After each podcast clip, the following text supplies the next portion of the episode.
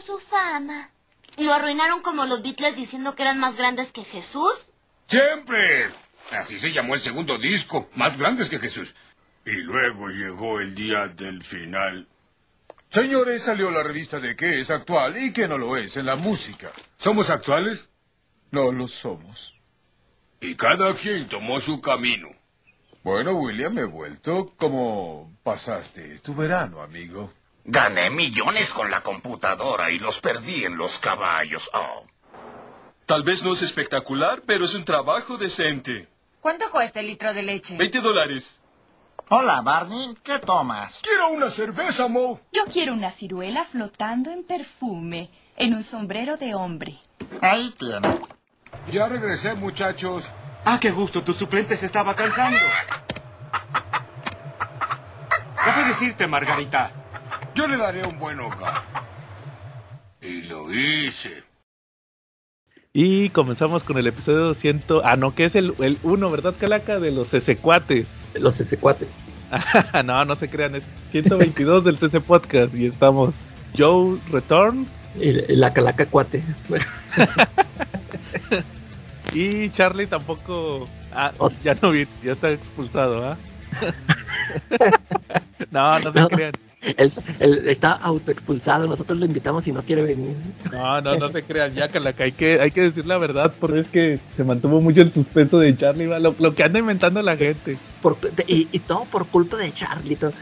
tuvimos que inventar que nos peleamos, que se acabe el podcast y que va a empezar uno nuevo, y nomás porque el Charlie no puede venir por trabajo. No, Charlie anda ocupado. ya duró demasiado eso, ¿verdad? Hasta, Pero, hasta, eh, hasta, nos, acusaron de, de estar este haciendo ¿qué? propaganda chafa. Ah, sí, barata, barata, barata, barata y chafa, calaca. No, y ahí, oye, el pobre Charlie lo convertimos en el peor villano acá, tipo, es como Darth Vader combinado con, con, con Salinas de Gortari o algo así, va. oye, pero, pero lo que me da gusto es de que a pesar de eso, ninguno de, de nuestros siete seguidores, o sea, se le fue al cuello a Charlie, o sea, yo, o sea, si, si, me hubiera pasado a mí con mi podcast favorito, yo ya le estuviera mentando madres al, culpable. nadie, nadie le dijo nada a Charlie.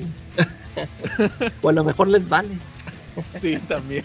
No, les importa tanto el podcast. Sí, nadie dijo. No, pero acuérdate que también estuvieron los que dijeron que re... reemplácenlo, ¿eh? o sea, bien fácil. Ah, sí. Oye, ¿qué onda? Que ya hasta querían, ya están haciendo su propio podcast con, con ex integrantes de aquí que todavía no son integrantes. Ya nos andan invitando, va. Hasta Carlitos se querían llevar. Ándale, sí, o sea, fíjate como buitres, Calaca. No, pero aquí seguimos, aquí seguimos, Calaca. No, no se crean, lo de, lo de, no se acaba el podcast, ni empieza ningún podcast nuevo. Nomás es choro lo que Charlie anda, Charlie anda trabajando. Saludos de Charlie que anda trabajando, trabajando. Tuvo, tuvo, unos detalles, entonces por eso no nos ha acompañado. Y la semana pasada, sí hay que decirlo que la que la semana pasada se me fue la luz. Ah, sí. Ah, la, semana pasada pues íbamos a grabar un podcast falso de despedida, pero pues no se pudo. Sí, pero por eso. No, y deja tú lo peor, es que a, los 20 minutos que te dije, no, siempre no vamos a grabar, regresó, la luz. ya ni modo. estaba dormido. sí, ya mejor no, dije, ya no te quise hablar por eso, ¿va? pero no, no, saludos a Charlie y a toda la banda. Oye, sí hay que mandarle saludos a todos nuestros hipotéticos escuchas, ¿va? Los siete escuchas que eh. Ahí nos estuvieron mandando muchos mensajes de apoyo. Mando, primero saludos al Papu David, que fue el único que sí sabía desde el principio que, que era puro choro. nos conoce demasiado bien, ese ya eh. sabía que era puro choro. También saludos a, a quien más, a Edsel, que fue el que más la sufrió. Al pobre Edsel. También a nuestro amigo Antonio Pérez, también, también en YouTube que sufría y sufría por nosotros, también a, Alberto Morales, también, y a todos los que nos estuvieron ahí poniendo mensajes de apoyo. Hubo mucha gente que nos comentaba que, no sé si te acuerdas, que nos dijeron que, oye, es que apenas estaban empezando a escucharles ah, y no. Eh, sí, sí. no, saludos a todos, aquí seguimos, ¿va? Y, saludos al Papu Marshall, que también se puso como loco. Nos empezó a insultar y a, y a reemplazar. y nos reemplazó, Ya, eh. es la nueva estrella de su disque podcast. Ah, muy bien, Calaca. Oye, fíjate que cochino español es... Ah, no, pero qué más saludos. También no se nos olvida, antes del cochino español. Este, también que nos faltó Chinaski, que creo que Chinaski también vio, vio el anuncio.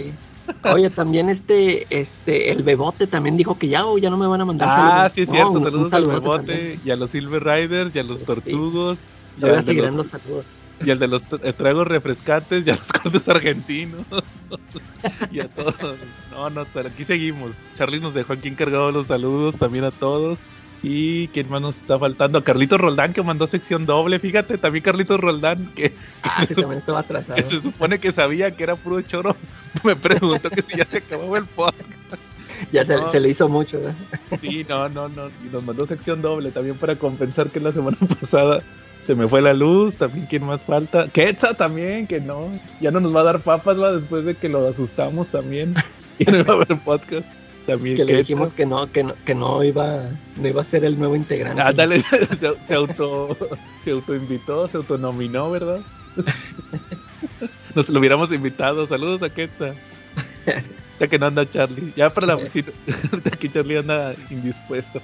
Bueno, ahora sí, cochino español, ¿viste todo lo que anunció Smash? A ver, este, ah, sí, ya, ya, ya me acuerdo. Hubo, hubo unas cosas medio interesantes, fíjate, pues le van a seguir con el Daredevil de, de Chip Zdarsky, va a salir el tomo 3, que es del, del 11 al 15, ya sigue. Fíjate que esos números están padres porque hay varios que dibuja Jorge Fornes, cuando todavía no era ex- exclusivo. Órale. Ahorita ya es exclusivo de DC, entonces por eso anda con, el- con lo de Danger Street. Pero como quiera sí está chido verlo dibujar Daredevil. También van a sacar un tomo de Moon, de Moon Knight. De, ah, sí. de- de la serie de... Fíjate que esa serie salió en 2011. Sí, sí me fijé que es una ya vieji, bueno, o sea, ya muy pasadilla. Es La de dibujó- David Finch, ¿no? Sí, David Finch. Fíjate que me llama mucho la atención porque esa serie salió a la par de Daredevil. Fue como que el anuncio que van a sa- eh, eh, en aquel entonces era que va a salir. Te lo digo porque me tocó verlo en cómics de aquel entonces. ¿Cuál Venía la- de, Mark Waid? De Mark Waid, haz de cuenta que era Mark Waid, con, era Daredevil de Mark Waid, Moon Knight de David Finch y, y Punisher que era Greg Ruca, creo, no me acuerdo.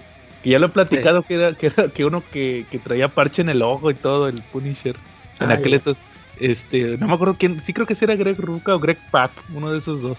Y luego, este, sí, fíjate, pues por la serie, ¿verdad? Porque va a salir en este mes la, la serie de Moon Knight. También, fíjate, anunciaron el, el Green Arrow año 1. ¿Tú nunca lo has leído? No, ese no lo he leído. Yo lo leí una vez y no me gustó. Quién sabe si lo vuelvo a leer. Pero me llama la atención que, fí- fíjate, la historia está bien interesante. El, el escritor es Andy Diggle, que, Ah, que en Marvel hizo todo este tema de. ¿Te acuerdas de.? Lo cósmico, una historia cósmica. Ah, sí, lo de Annihilation. Pero fíjate que, que como que este cómic de año 1 de Green Arrow fue el que usaron para hacer la serie de Arrow. Para darle un origen más... Bueno, es que Green Arrow siempre ha tenido el mismo origen. Pero como que fue la versión más actualizada y con esa se, se agarraron para hacer la serie de Arrow. De hecho, en la serie de Arrow, este, eh, la Oliver Queen tiene un guardaespaldas que se apellida Deagle. Es John Deagle. Y si dicen, si dicen abiertamente que, ah, es que se lo pusimos por Andy Deagle. Por antes digo. Y, y luego, espérate, más adelante en la serie sale, haz de cuenta que este personaje de John Deagle, que es el, el- que era el guardaespaldas de Green Arrow, que, que de ahorita, de ahorita ese güey, no sé si te acuerdas que les había comentado que, que, es- que ese cuate era, es el John Stewart, Ah, el, sí. el linterna, es ese personaje, ahorita te platico la historia. Empieza que es un el guardaespaldas, pero había sido el típico guardaespaldas que era ex soldado. Ya empiezan a avanzar los episodios y te explican que él tuvo un hermano que se murió en la guerra. Y entonces, ¿y sabes cómo se llamaba el hermano? Era Andy. Andy Deagle.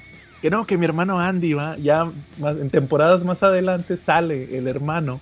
Y este, y resulta que el hermano este, es un villano, pero sí sale que estaba vivo.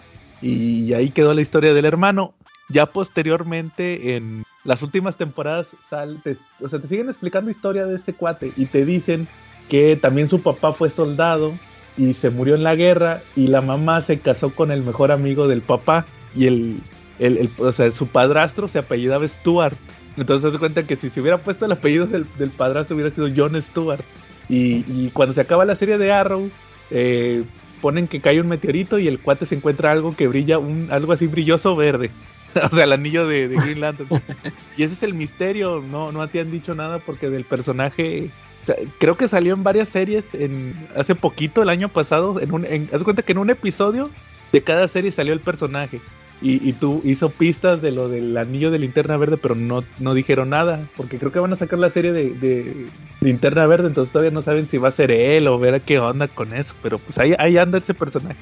Y de ahí agarraron lo de, lo de Deagle, del Green Arrow año 1. Pero fíjate que el dibujante es Jock. Yo no, yo no sabía que era Jock. Yo creo que cuando lo leí ni, ni sabía de ese cuate quién era ni nada. Y ahorita me llaman ¿y traía otro estilo, sí, o si es el mismo. Pues se me hace que sí. Es que fíjate que como lo leí hace tanto tiempo y como no me gustó, no, no me. No le pusiste atención, ¿eh? No, no, aparte no me lo, no se me quedó grabado. Pero yo creo que sí, sí, sí era más o menos tipo el Jock. Entonces, este, pues a ver si lo, lo voy a dar otra ojeada digital o no sé. Oye, ¿y sí por qué los, por qué lo publicarían? Este, ya ves que pues como que Televisa casi siempre publica lo que está así en boga, ¿no? Pues yo creo que por publicar algo, porque ese formato en el que lo publica, en el que lo publican, que es el Monster, pero aquí le llaman Definity, pero es el que te dije la otra vez que era el, el aguadito, Eh, así que es más barato. Yo creo que lo sacaron por ser Jock, porque pues ya ves que yo han sacado varios de Jock de, de Batman. ah, sí. Yo creo que Eh, más por, más o- o por sacar algo así que le dé variedad, porque pues ya mucho Batman, ¿no? Se, sup- Sí. Se supone que, que- que en este mismo formato iban a sacar el Superman for All Seasons. A ver si ya lo sacan, porque sí, sí, sí está muy esperado por nosotros. sí. También fíjate que anunciaron el Dollhouse, de Dollhouse Family de, de Hill House, pero ese no es de Joe Hill. Tampoco es de- Joe Hill. Eh, Sí, como que ese no se me antoja tanto. Está, están, están varios que creo que son de, de Vértigo, de los que estaban en Vértigo. No estoy muy seguro, pero quién sabe. La, la mera verdad no se me antoja nada. Y los últimos dos que anunciaron pues fue de, de Marvel, el King in Black en, en un tomo, porque pues ahorita andan bien emocionados hasta en Smash, porque va a, como va a venir Tony Cates. Ah, sí. les, les pegó, ya sabían. ya andan vendiendo todo lo de Donny Cates, entonces va a salir el King in Black en un tomo. También este, ¿qué más? El Dark Ages, este evento que creo que todavía ni termina en Estados Unidos y ya lo van a vender aquí. Pero va a ser, ¿qué serán los primeros seis números, no? Ah, lo están sacando en grapas. Sí, en grapas es el Ah. semanal. Y el de DC va a ser el, el Infinite Frontier número 0. Que yo me imagino que van a seguir con, con los que siguieron, porque el Infinite Frontier 0 Fue una salió. Primero salió el 0, que era por lo de Future State, y luego ya como a los 4 o 5 meses ya salió la serie regular. Bueno, no fue Ah. serie regular, fue miniserie. Eh, Y entonces pues yo creo que lo van a publicar todo seguido, pues a, a ver qué tal. Yo ese sí lo pienso seguir porque ya ves que pues, está todo conectado con lo de esto de Justice League Incarnate que acaba de terminar y luego ahorita después con lo de con este tema de que va a empezar de la muerte de la Liga de la Justicia y luego la Dark Crisis. Yo creo que sí lo voy a leer a ver qué tal está. Oye, lo que, lo que estuve yo checando fue, este, ya ves que va a salir el Flashpoint Beyond, ¿cómo- ¿sí se llama así? Sí, Flashpoint Beyond. Eh, Sí, este, el, el otro día estaba viendo, pues como que lo filtraron casi todo, lo estaba viendo ahí en Bleeding Cool.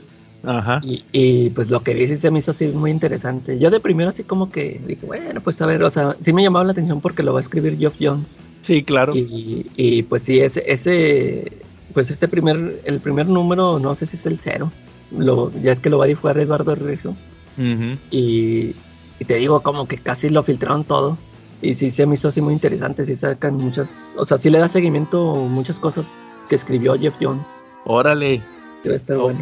Fíjate que yo no, yo no, a mí no me llamaba la atención, pero pues va a estar padre ver el morbo, a ver qué onda. Yo creo que, a ver si no hace, ya ves que salieron, hay muchas veces que sacan el, el evento y luego que vamos a hacer un evento de aniversario porque cumple años este evento, ¿va? O sea, como Eh. Age of Ah. Apocalypse, que creo que sacaron una miniserie cuando fueron los 10 años y luego sacaron el título regular que fue cuando tuvo este crossover con, con Uncanny X-Force, ya le sacaron el título regular a Age of Apocalypse, que le dieron pues bastante seguimiento a lo que pasó ahí. Entonces, pues yo creo que más o menos va- por la misma este de Flashpoint, a ver qué tal está. O- o- ojalá y esté chido, porque sí, como dices, eh, Jeff Jones, que fue el escritor original, pues a ver qué, qué puede hacer. Y ya tiene rato que no hace nada en DC. Ya ves Sí. que hasta se, se peló a hacer ese de Giger, ándale. eh. a ver qué hace. Va, pues entonces hubo un poquito, poquito cochino español esta semana. Oye, te quería preguntar de un cómic que tú estabas recomendando, ya lo leí, el de Punisher. ¿Te acuerdas? Ah, ¿qué te pareció? Fíjate que lo leí yo también. Pues es que para los que no sepan, ma, que salió hace unos meses, ¿te acuerdas? Que el anuncio de que Punisher iba a cambiar de. Que le iban a. El puro morbo, va, que le iban a quitar la calavera. Sí, que por, por lo que decían de que lo habían adoptado varios este, militantes violentos, ¿no? Sí, algo así, o sea, de volada el morbo de que, ah, que cómo, que le van a quitar el, la calavera. Y que ahora traía una como. como un- Con cuernos. Sí, con, como un monstruo, ¿ah? Sí.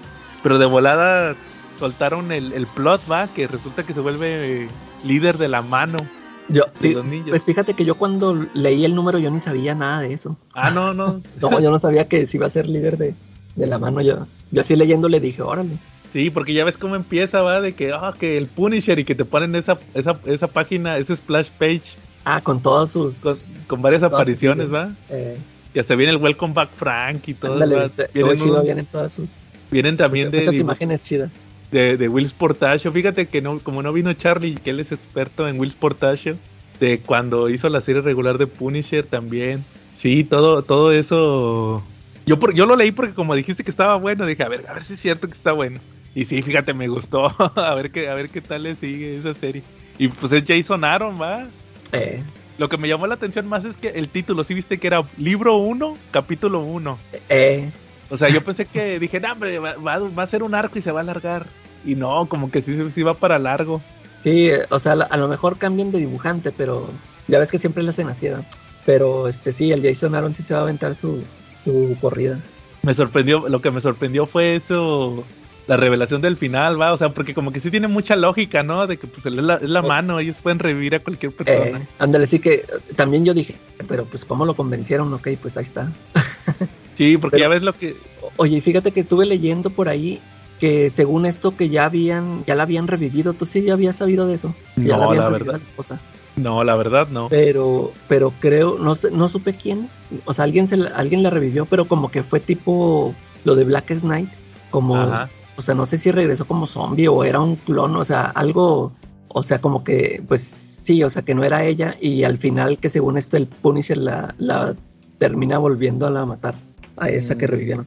Pero no supe quién, quién se la había. Es que como Punisher casi no se mete en esas broncas, va, es más urbano. eh, No se mete en eso de clones y todo eso. No, la verdad no, no, no estaba enterado, pero pues ojalá y no. Qué, qué bueno que no pasó a, pasó a- pasó a mayores, va, porque pues como que no. Y, Ahorita sí, y pues. aquí lo que me llamó la atención es de que dije, ah, pues, o sea, pues está la esposa, pero pues si los hijos Oye, sí. y, y están, y por ahí este, pues estaban, estaba leyendo ahí comentarios de otros lectores y muchos decían que se me hace que, o sea, pues la revivieron a la esposa y, y este, como que dicen, ah, pero pues la esposa de Frank Castle, o sea, como que no hubiera aceptado eso de que, no, pues sabes qué, pero pues tu ma o sea, te revivimos para que tu marido sea nuestro líder y ande matando a, pues, a estos criminales, ¿no? Mm. Y pero y que a lo mejor a la esposa la convencieron diciéndole que le iban a revivir a los hijos también. Pues quién Sí. sabe a ver, a ver cómo va avanzando todo. O a lo mejor es puro pedo que es la esposa. Capaz si es Eh. un demonio o algo así, este, la bestia, o cómo se llama, Pues, sí. Eh, pero pues porque pues se supone que pues estos sí reviven, como dices tú, o sea, la mano sí, Sí. revive pues, a los muertos. Ya ves Electra, cada rato se muere y revive. Eh, Oye, que por cierto, hablando de Electra, eh, está- estuve revisando el Electra que es Red, White and Blood, no, eh, Black, White and Blood, este de ah, ah, el de la historia de Greg Smallwood y sí, sí, le, sí, en la versión impresa sí le ah, que sí pusieron viene corregida. y vienen las correcciones ahí de los ojillos de los chinitos. Para los que no sabían, a Greg Smallwood, el dibujante de Human Target ahorita que está con Tom King, eh, hizo una historia para la antología esta de Electra que están saliendo de blanco y negro y rojo. Y, y se quejó, de hecho pusimos ahí la nota, ¿verdad? Que se quejó porque le habían, le avisaron que le iban a hacer unas correcciones porque les, le dijeron en Marvel que como que sus dibujos eran un poquito racistas, ¿va? Por los ojillos, porque dibuja unos asiáticos Eh, en esa historia. Y sí, fíjate, en la versión impresa, sí salieron corregidos. Ahí se le, le pusieron los ojillos más blancos, o sea, le hicieron los ojitos redonditos. que no fueran nada más los, los puntitos, va, que se, como que tiene los ojos cerrados, como chinito. No, sí, ahí le movieron. Y no, la neta sí se ve, sí se ve bien feo ese, ese dibujo. Pero pues ya ni modo, va, con este cuate. Va, muy bien, Calaca.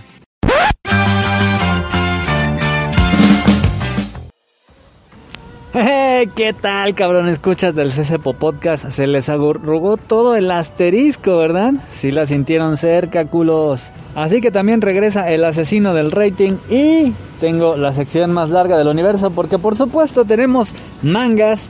No solamente de dos semanas, sino un extra. Porque se añade a Panini una nueva editorial que llega a México.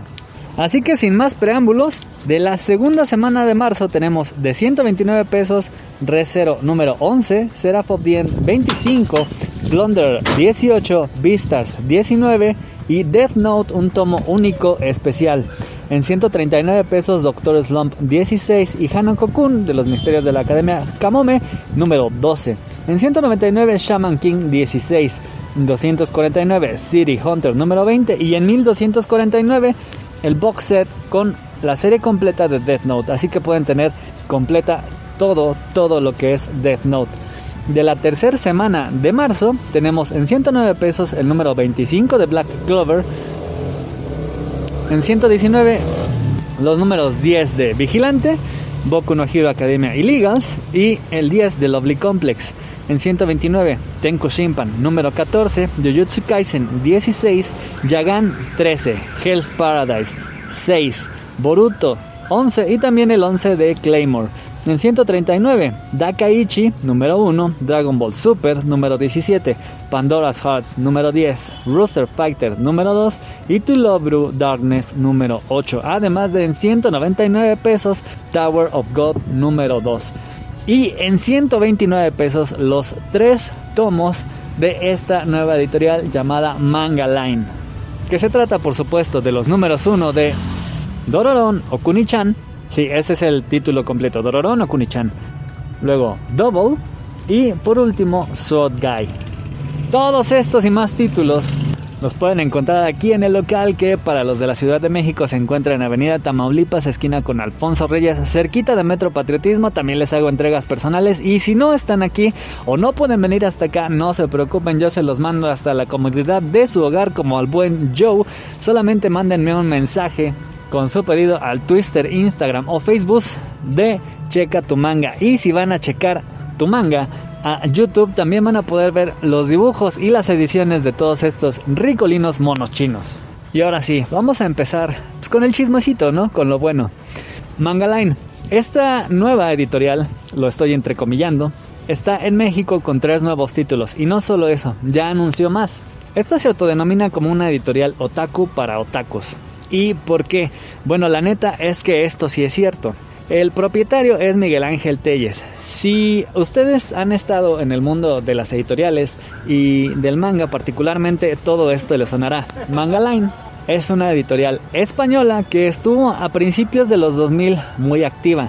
Vid trajo algunos títulos de esta editorial en sus años de gloria y posteriormente también Camite volvió a traer algunos de ellos o quizás solamente vendieron los que ya estaban aquí en México y que nunca regresaron a España. En fin, que esta editorial desapareció pero ahora podríamos casi casi decir que fue franquiciada a Telles. ¿Quién es Telles? Bueno, es un otaku. Este otaku que aprendió japonés y esto le llevó a tener un trabajo como traductor cuando al principio Panini estaba buscando traductores mediante caligrama. Mediante una muy buena gestión de su trabajo, él llegó a tener su propia tienda que es Usagi Tokame. Sí, ya me estoy haciendo competencia yo solito, pero bueno, ni pedo. Y ahora no solamente tiene sus tiendas y sigue traduciendo, sino que además ya tiene su propia editorial. Y se ha distinguido, por lo menos en estos primeros números, en dar las ediciones que por supuesto a él le gustaría tener como fan del manga. Tienen los listones típicos de las ediciones japonesas y también incluyen bastantes regalitos, no solo el tradicional separador que da Panini en los primeros números, sino que por ejemplo Dororón tiene unos sets de estampitas, Double tiene unas tarjetitas y también una postal, mientras que Sword Guy también tiene postal y un montón de tarjetas que pueden ver más a detalle ahí en mi canal, checa tu manga, ujuju, otro comercial, like. Así que por supuesto también tienen la ventaja de que están súper bien traducidos, incluso el propio Telles traduce uno de estos títulos. Así que ya iremos viendo qué tal le va a, esta nueva editorial, que pues bueno, no es la primera, tercera editorial que hay en México. Planeta ahí anda un poco perdida, igual que Camite, lamentablemente. Y este papel le tocó hace unos ayeres a Televisa, que pues bueno, después se supo que fracasó por ponerse el pie a ella misma al contar con aparentemente vejetes anquilosados en la dirección que decían que el manga no iba a redituarles. ¡Ja! Afortunadamente y como podemos ver, este tropezón no significó un gran obstáculo para el manga en México como sí lo fue el fracaso de Vid en otros tiempos. Ahora, respecto a las historias. Ya que Panini tiene prácticamente monopolizado el mercado, pues la neta es que sí tenemos historias un poco alternativas. Si bien tenemos un shonen, también tenemos un slice of life bastante particular con Double, ya que se trata de la vida de un par de actores que van a pasar del ámbito del teatro al de la televisión, pero que tienen una simbiosis muy particular, ya que prácticamente uno de ellos vive para que el otro pueda llegar a la cima del mundo actoral. Esto debido a que tiene grandes dotes, pero sin la dirección de su compañero, tanto en el ámbito actoral como en su vida, este no sería nada. Y una vez que se separan, pues todo comienza a irse un poco al carajo.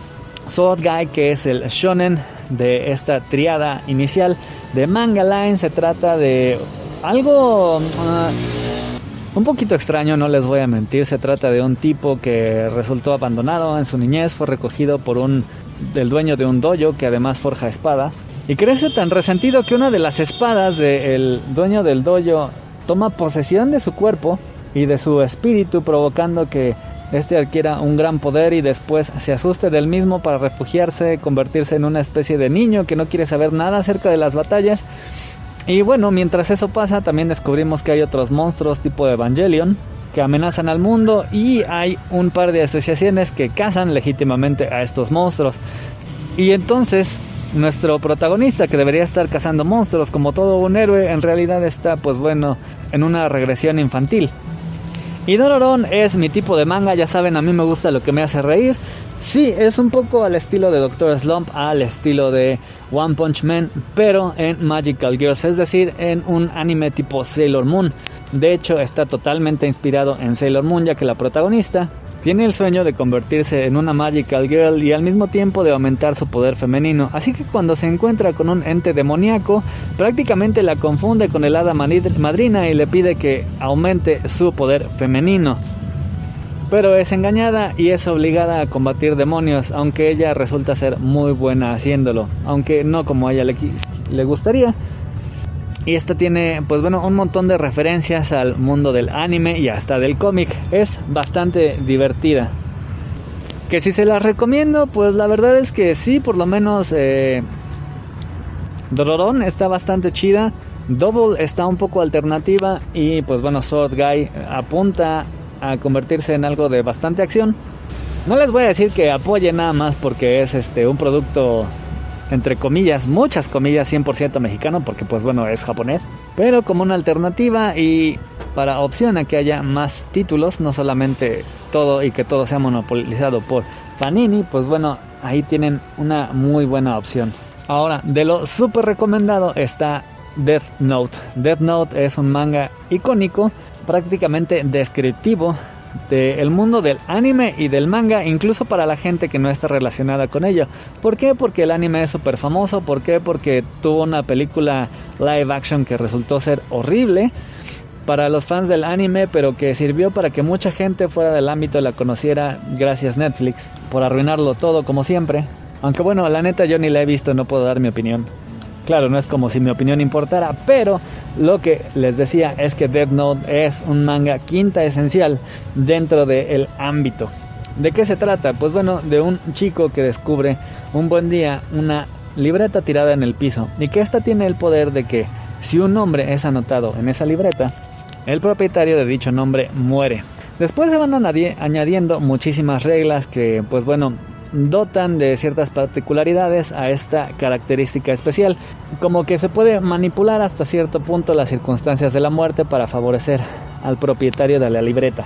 Dicha libreta pertenece a un dios de la muerte que pues bueno la dejó a caer un poco por distraído, un poco por diversión y que cayó nada más y nada menos que en las manos de un joven de uno de los jóvenes más inteligentes de todo Japón, que por si fuera poco es hijo del director de la policía, por lo que tiene muchísimas ventajas a la hora de utilizar esta libreta, poniendo de verdad al mundo a su merced, manipulándolo para que prácticamente el crimen se termine y todos los gobiernos se rindan ante él. Esto podría ser una situación ideal, ¿no? Un mundo sin crimen, pero hay algunos que piensan que esto no debería estar en las manos de un solo hombre, particularmente L, un detective súper famoso que decide tomar este caso en sus manos y sale a la casa de Kira, que es como se denomina al propietario de este poder. desencadenando una batalla buenísima entre el detective y el asesino por prácticamente el destino del mundo. Es una historia bastante chida, como les decía, este box set la contiene toda completa y además hay un tomo extra. Este contiene, y me refiero al que apenas salió, al de las historias cortas, contiene, como les decía, historias cortas que fueron publicadas unas después de que finalizara este manga en donde la libreta de nueva cuenta cae en las manos de otras personas que, pues bueno, a diferencia de Light, la utilizan de distinta manera. Algunas muy peculiares, insospechadas, y que a su vez pues también le dan más vida a este manga que vale bastante la pena tener también y también hay una pequeña historia que salió antes de que saliera este manga como serie y nos deja entrever lo que era la idea antes de que fuera lo que acabó siendo una verdadera delicia la neta es que sí es de lo más recomendable de estas dos semanas. Ahora, de lo que sigue, City Hunter ya se los he recomendado en varias otras ocasiones. Es un manga de historias cortas, muy divertidas, con gran acción y chicas lindas que pues bueno, en sí trae todo el espíritu de las series televisivas de detectives de los años 80, pero en esta ocasión nos trae un extra ya que pues bueno, nos trae finalmente la historia de origen de Ryo Saeva, el protagonista, que hasta ahora, más que desarrollarse él mismo, había traído el desarrollo de los personajes a los cuales él cuidaba. Pero ahora finalmente con la llegada de una ex compañera de hace muchos años, nos va a contar la historia de sus primeros años de vida y por qué acabó siendo quien es. La verdad es que esta es una historia bastante chida, muy disfrutable y que la verdad es que si no le han entrado a este manga, pues es un buen punto. Como ya les decía y ya saben, mis mangas favoritos son los que me hacen reír. Doctor Slump, como siempre, nos trae carcajadas a raudales. Más ahora que pues bueno, ya se va a acabar la serie, nos trae un torneo de peleas, muchas situaciones ridículas como siempre y además este tomo en particular trae datos curiosos acerca de la serialización a todo lo largo de los años que Toriyama la dibujó y que incluso nos trae secretos acerca de Dragon Ball. Y hablando de Dragon Ball tenemos el nuevo tomo de Super, que pareciera que lo único que tiene ya de nuevo son más transformaciones. O sea que sí, ni siquiera eso es tan nuevo. Ya sabemos que Goku entrenando con Whis ha accedido al Ultra Instinto, al Goku no Migatei. Esta que es la transformación de pelo gris que se supone que lo hace un peleador sin puntos débiles. Mientras que Vegeta, que ha estado entrenando con Whis, finalmente va a acceder al poder de los dioses de la destrucción. Ambos van a estrenar, digamos, estas nuevas fases, porque Goku ya lo hemos visto.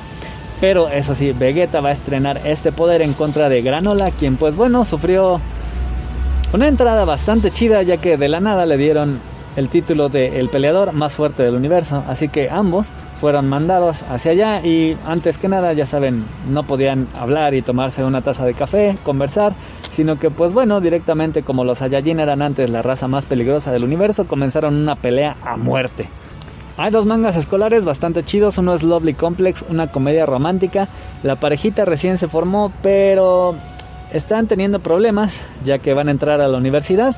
Otani, el chico, se dedica a estudiar mientras que la chica que no intenta con tanto ahínco encontrar una carrera en sí, sino una carrera técnica, va a ir a una universidad donde le van a dar una carrera, digamos, más facilona, pues bueno, ya entra a trabajar y en este trabajo se encuentra con un chico muy parecido a su novio, por lo cual se inicia un triángulo amoroso. Y el otro es Beastars. Este manga, la neta, es que me ha sorprendido mucho, está muy bueno. Aquí como que se repite un poco la historia donde Legoshi, el protagonista, va a enfrentar al líder del mercado clandestino, que antes era su amigo y ahora fue sustituido por una criatura híbrida, un hijo de un animal herbívoro y un carnívoro. De igual manera se apoderó del Shishigumi, lo vuelve a llevar a la cima del mercado clandestino y Legoshi que continúa con esta idea de un mundo pacífico entre carnívoros y herbívoros, pues bueno, busca derrotarlo. Para ello continúa con su entrenamiento y se encuentra con nada más y nada menos que compañeros de Luis, que para colmo de males es una conejilla bastante sexy con dos enormes atributos, pero además una gran capacidad de pelea. La neta es que pues no les voy a decir que se está poniendo, sigue bastante chido.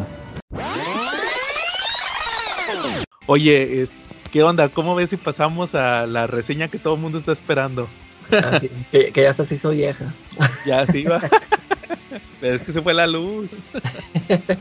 Entonces, ¿qué onda? ¿Sí, sí viste la de Batman? Sí, fui, fui al cine como debe ser. Órale. Fíjate que les voy a confesar, ese día me vacuné. Por eso Ah, fui sí. Primero fuiste a la vacuna. en la mañana. Y ya cuando, como tenía el, la tarde libre por haber ido ¿Qué a vacunar. No, pues vámonos. Sí, va, y como era el día del preestreno, va. ya, ves Eh. que, ya ves que estuvo eso de que se estrenaba y, y no se estrenó, que, que, que en unas partes decía que el 4 y luego en otras partes el 3. Y luego, el, y luego fue el 2. Dije, no, voy ahorita que puedo, aquí en el 2, a ver, a ver qué onda. Y pues sí, me aventé a ver la de, de Batman. ¿A ti qué te pareció? Sí, te digo que a mí sí, este, me gustó mucho. Fíjate que, este, como que sí, ya al final sí, sí la sentí un poquillo larga, sí sentí que se alargó, pero, este, como había mencionado allá en el grupo, este, eh, todo el inicio se me hizo bien chido, este, ya, ves que, o sea, te digo, prácticamente, estaba yo así de que, oh, o sea, muy, este, muy impactado, que te digo que dije, no, esto, esto sí le está llegando al, al trabajo de Nolan, porque, este, como habías dicho tú, o sea, no, no se centraron en el origen, no, no perdieron tiempo en, en contar esa historia, ¿no? Me, Ujú. me, me gustó como, este, ese pedacito cuando inicia, o sea, cómo te presentan a, a Bruce, o sea, sacado de Year One, ¿no? O sea, que anda ahí, es- prácticamente es así como cuando andaba así vestido de veterano, que anda Ajá. en la calle, todo ese monólogo, Oye, todo sí, eso se sí, me hizo muy chido. Esa, esa presentación se me hizo muy chido. Ujú.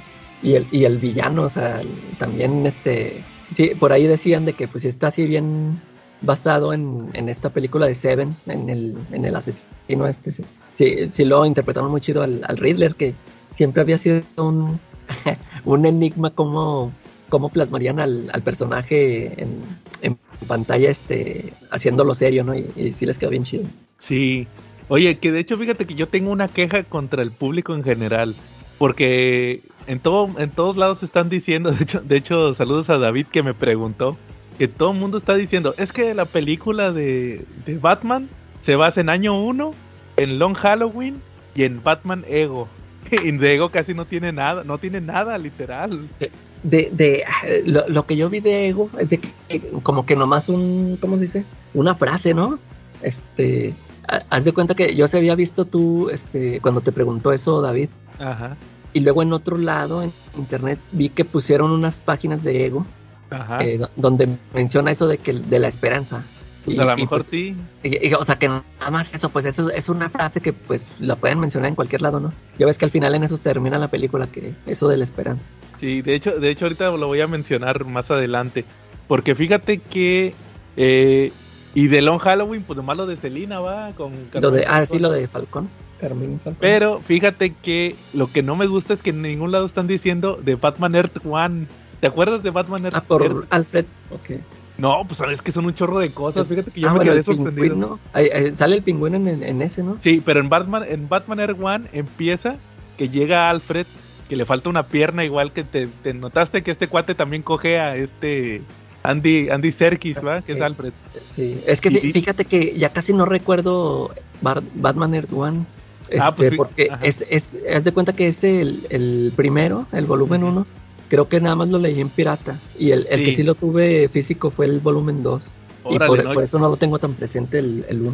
No, yo también los leí piratas, el 1 y el 2. Fíjate que me brincó mucho porque, obviamente, pues por lo de Alfred, ¿va? De que dije, nah, este es Batman Air One nada más por Alfred. Lo vuelvo, lo vuelvo a ojear ahorita, digital, y me doy cuenta que cuando empieza el cómic, llega Alfred a la mansión y está el Thomas Wayne, que es candidato para ser alcalde. Ah, órale. Pues sí, también eso lo trae. Y también, este, ¿te acuerdas que decían de. En la película cuando dicen que, que Marta es Arkham? Eh, Ahí, ah, es Batman Air One, no manches, o sea, casi está calcado de Batman Air One. Y sí, lo volví a leer el Batman, el Batman Air One. Y la historia prácticamente sí toma muchos elementos de, de- de Batman, de, de Batman Air One. Sobre todo lo de, lo de Marta. También fíjate que, que estaría interesante ver si en una próxima película sale este dos caras, que salga Harvey Dent. Ah, como en, como en Earth One.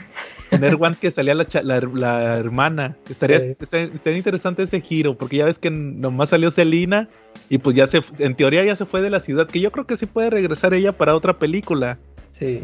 No, no creo que desperdicien al personaje, pero igual si no regresa por lo pronto en, en, la próxima que le puedan crear un interés ahí a, a, Bruce, que sea esta la hermana de Harvey Dent que salía en, en Earth One. Pero sí, fíjate, muchos elementos que salieron ahí, casi casi calcados, o sea, me sorprendió mucho. Y de hecho, fíjate que estuve viendo un video de los créditos de, de, la película y si vienen ahí en, al mero final de la película donde vienen los agra agradecimientos especiales, si vienen varios varios artistas clásicos que, de, que Denny O'Neill, Neil Adams, Norman ah, sí, Poggles, sí, sí. sí, vienen un chorro, pero si vienen al final Gary Frank y Jeff Jones. Eh. Entonces dije, ah, entonces sí, o sea, aquí sí, de, aquí está bien claro que sí agarraron Earth One. Eso sí me, me llamó mucho la atención de que, ¿por qué nadie dice el Batman Air One? Si casi casi los personajes están calcados, por lo menos Pero Alfred está... y los, pa los papás. Ni Televisa, ni Televisa sí, anunció, ni... promocionó, porque lo acaba de sacar otra vez, ¿verdad? Sí. sí, lo acaba de sacar, yo creo que lo, saca, lo sacaron y ni cuenta se dieron, o sea, lo sacaron, saca algo de Batman, el, One, y ni cuenta se dieron que la película está basada, creo que ni el Giovanni Arevalo, porque creo que lo entrevistaron. Ay, no, ya fue el que dijo eso, ¿será? No, sí, fue el que dijo que año uno, Long Halloween y. Diego. Diego, ah, no, ah, se la bañó. Sí, no, no. Ya ves que hasta están con lo de la Smash Girl o algo así, va. Una chavita. Ah, sí. Y también ella tampoco. Pues nomás leen el guion, va. ¿no? Ella menos, sí. Sí, no, pero sí, fíjate que toma muchos elementos de ahí de, de Batman Earth One. Oye, y, y, por ejemplo, ¿qué dices que le que le sobró como media, media hora la película? Yo creo que todos estamos este, coincidiendo en eso, ¿no? Que como que sí está un poquito extraña la secuencia final. Sí, es que te, te digo, todo ese... Eh, todo el, dra el, drama que traen ahí con el Riddler y el, el pingüino, todo eso, este, me, me, entretuvo mucho. O sea, yo sí me acuerdo que yo sí decía, no, no, o sea, no se me está haciendo larga, se me está haciendo bien entretenida. Pero ah, ya sí. cuando, en el momento en que agarran a Riddler, que lo encierran, ahí yo, yo dije, ya, pues ya, este, ya se acabó, que y, y, ya todo eso del cuando sueltan el agua, todo eso me ya ahí fue cuando eso esa parte sí se me hizo ya de que ya ya eso ya no me como que eso ya no me impactaba, ¿no? Ajá. Pero sí todo, te digo, la actuación de este cuate Robert Pattinson me gustó. Eh, la Catwoman también, te digo, me sorprendió ella. Yo, yo también no me esperaba nada de ella, me, me gustó mucho. Uh -huh. el, el, el, Gordon, también el Gordon tuvo un papel muy, muy importante. Me, me gustó el papel que le dieron. Ajá. O sea, muy, muy aliado de Batman, ¿no?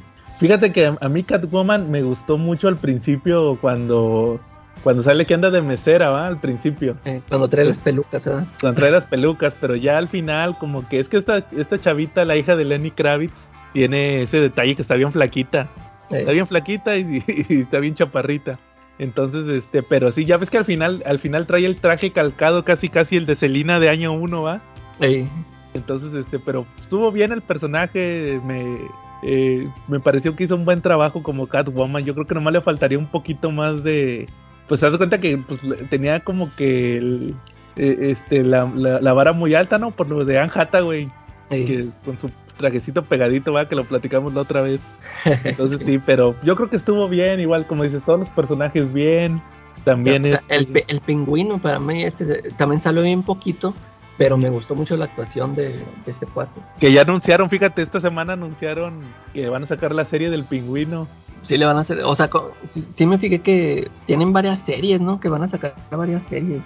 Pues yo, Como... sí, o sea, yo supe que esa del pingüino, nada más. Y creo que de Arkham, creo que también de Arkham van a sacar una, una, Ah, serie. yo, no, ¿sabes cuál escuché? De la poli, de, la, de los policías. Ah, sí, es cierto. También van a sacar una, pero pues a ver qué onda. Oye, y fíjate que a mí no me gustó el final de, del, del, acertijo, cómo lo, lo, lo, agarra. Yo pensaba que el video era que, que, iba a revelar la identidad de Bruce Wayne, porque como que te da a entender eso. Sí. El video. y luego que resulta que no, que yo sé, tu, yo sé que tú eres Bruce Wayne, pero no le digo a nadie, porque mi plan es que hablen de mí. Y ya cuando ve al Batman en la tele que se pone a llorar, no, pero tenían que hablar de mí, ¿va? O sea, como que dije, ay, como que eso sí fue lo que no me gustó. Sí, ándale, o sea, ya cuando descubre su verdadero rostro, o sea, de, de quién era realmente, pues ya ahí, o sea, cambia mucho, ¿verdad? O sea, primero sí. era así muy frío, muy calculador, o sea, todas esas, se, se me hicieron muy chidas esas secuencias cuando, pues, o sea, cuando eh, mata a las víctimas, o sea, que cómo, cómo se esconde, cómo le sale pegándoles con el, que era como una martilla, una chilla, no sé qué. Sí, algo así como para que para las alfombras. ¿ah? Ándale, o sea, ah, sí, cierto. To- to- o sea, todas esas secuencias se me hicieron bien chidas. O sea, cuando hablaba, cuando les mandaba mensajes, todo eso. Pero sí, ya cuando ya de plano pues sale sin máscara, Daphne. Sí, Daphne va, que Este. decía yo, Daphne el de Malcolm, el amigo Sí, de ahí cambió mucho. Oye, y luego, por cierto, yo, yo andaba todo revuelto. Yo, yo, yo pensaba que ese, el actor, que era el mismo que había hecho este Polka Dot Man, quién sabe Ah. por qué, an- andaba en esa. Hasta, hasta cuando lo vi dije, ah, se ve muy diferente. Pero Ajá. ya me acordé porque. ¿Tú sí has visto una película que se llama Prisioneros? Donde No. sale, sale Hugh Jackman y, y este cuate Jake Gyllenhaal. Eh, no, no me suena. Esa está buena, esa te la recomiendo. Es, es de este direct, es del director esta que hizo, ah, pues el que acaba de hacer la de Dune. Ah, este, sí, Villan- Villanueva. Eh, es- esa, esa película está muy buena, es un thriller. Ahora, Y, y es que haz de cuenta que en esa, es, haz de cuenta que se trata de que le secuestran a la hija Hugh Jackman. Y pues, y salen de, de loquillos. Haz de cuenta que es que salen los dos actores esos. Sale el, el que la hizo de Riddler y el que la hizo de Polka Dot Man. Ellos dos son, son este, pues no sé si eran hermanos, ya no me acuerdo. Pero pues yo haz de, cuenta que por eso yo los confundía porque también en esa película pues los veo así bien parecidillos. Yo por eso andaba así confundido. Fíjate que a ese al Riddler, cuando vi, dije, ¿y este cuate dónde ha salido? Sa- salió en la de 12 años de esclavo y en la de Cowboys contra Aliens, la de esta de Daniel Craig. Ah, órale. Y dije, ¿qué personajes hizo? Y luego me empecé a acordar que en, en 12 años de esclavo era uno que era un hijo de un hacendado de que nomás se la vivía dándole latigazos a los esclavos, de que de Eh. volada, de que, ah, que te portaste mal, ah, ahí te van los latigazos, no me, no me contradigas, ah, y les daba los latigazos. Y en la de Cowboys contra Aliens, estoy casi seguro que era el hijo de Harrison Ford. Ahí salía Harrison Ford que era como un bandido o algo así, bien malote. Y tenía otra, y, y era, haz de cuenta que era el mismo, el mismo personaje que la de 12 años de esclavo, un chavillo eh, cobarde que, ah, ¿qué quieres? No te metas conmigo porque le digo a mi papá, va, y de volada, y ahí venía el papá. Entonces, así como que ese era el tipo de personajes que hacía, va, el, el hijo malcriado que, que no me digas nada porque mi papá te viene y te madrea, va. Entonces este, dije, ah, no manches, este es el Riddler, va. Pero, Eh. o sea, estuvo bien todo el tema de los acertijos y todo, Sí. todo lo planeado. Y, y te digo, Batman tiene un arco argumental porque sí decían que. sí, a mí sí me molestaba un poquito lo de que no salía. Su, su Bruce Wayne va todo emo. Sí. Pero sí, sí, sí notas que tiene una curva de aprendizaje que tiene, que está relacionada completamente con la historia. Por eso, por, a, mí, a mí me molestaban dos cosas de la película. La primera, que saliera eh, eh, con los policías, va, de que los policías lo vieran a la plena, así cuando llega con Gordon, va, de que, ah, ¿qué está haciendo este loco aquí, va? Eh, Y la otra es al final cuando, cuando rescata a la gente, va, que le está subiendo a los helicópteros y que le sale en el noticiero, va. Dije, no, pero Batman, ah, ya, ya. Batman no puede salir a la luz del día, va. O sea, no lo pueden ver. sí, Pero- sí, pero sí, yo entiendo- Sí, o sea, como dice- que lo, acercaron mucho a la gente, ¿verdad? Así como para que. Pero ahí Pues eso, eso, ese tema que dicen al final de la esperanza. sí, que dice él, que dice, a lo mejor necesito yo, lo tengo mal enfocado, va, con eso de que la venganza y todo eso. A lo mejor estoy mal enfocado, entonces se entiende que quiera, que se dé cuenta que necesita también a Bruce Wayne. Pues yo creo que eso puede, puede ser para las próximas películas que salga más Bruce Wayne. Que se dé cuenta que no puede andar así nomás de, de vigilante, ¿va? Que necesita también hacer algo por el otro lado, pero como quiera, pues madrear criminales y todo eso. Entonces, este, yo, a mí sí, sí le doy una calificación alta. Fíjate, creo que el único detalle que tuve con el traje es la máscara, cómo, cómo tiene la máscara. Así como, como muy abierta, ¿no? ¿no? ¿No te pareció? eh, sí, sí, sí, cierto. Me- ya ves que saludos a Jen, ¿te acuerdas que a Jen no le gustaba la capa, va? Ah, porque trae el cuello este, ¿no? El A mí no me molestó, fíjate, No, y porque ca- casi no se nota, casi no. no, y aparte hay muchos Batmans que la usan como el White Knight, así trae la capa, Eh, el Gotham by Gaslight también así trae la capa. Sí, sí, sí. Entonces, este, no, no, fíjate que no me molestó, nomás me molestó el un poquito la máscara, como la tiene muy abierta y, y que de repente sí se nota que, que es mucho traje, como que tiene mucho relleno, ¿no? El traje, Eh, está bien sí. flaco el cuate. Sí, se, se vio cuando sale sin camisa. Sí, ahí todo flaquillo, ¿ah? Entonces, este, fuera de eso, no, me pareció una buena película, ojalá y saquen más. Y fíjate, a mí, a mí los, de, el deta- los detalles que le vi fue de que este sí sentí que tenía muchas tramas. Ya es que creo que sí lo mencioné, este. Me pareció que sí metió muchas tramas, este, eh, al grado de que a algunas les presta poca atención. Por ejemplo, Alfred, para mí, yo sentí que salió bien poquito. Este, y, y, a mí, como dices, el traje de Batman no me molestó. O sea, yo cuando lo veía así, dije, ay, pues es como, no me gustan a mí, tipo los de Christian Bale, la armadura esta. Pero ya viéndola ahí en la película, no, no me molestó, no me, sí me gustó. Lo que sí no me gustó fue cuando vuela, cuando sale, ¿cómo?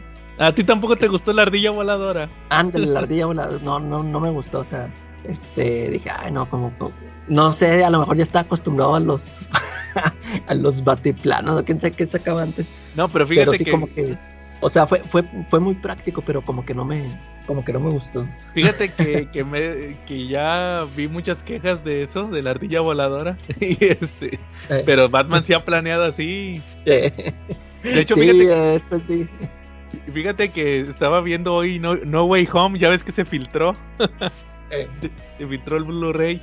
Y hay una parte, cuando, cuando Peter anda buscando a la señora del, del MIT para hablar, que llega ahí al famoso puente donde pelea con el Doctor Octopus, llega, Sí. llega volando como ardilla voladora, él también.